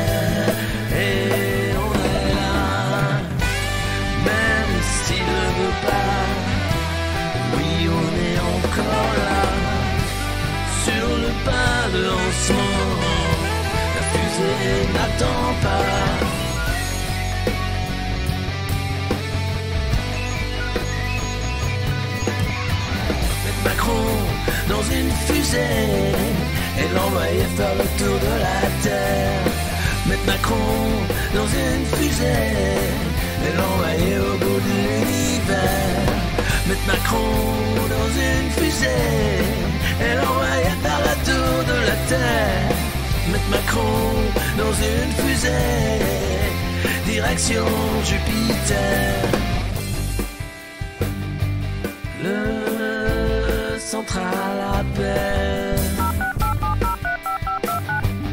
Commandant cherche à joindre président dans le vide intersidéral.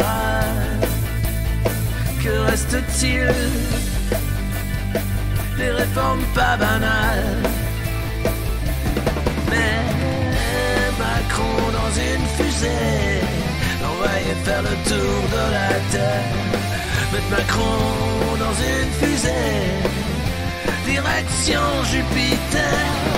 Mettre Macron dans une fusée,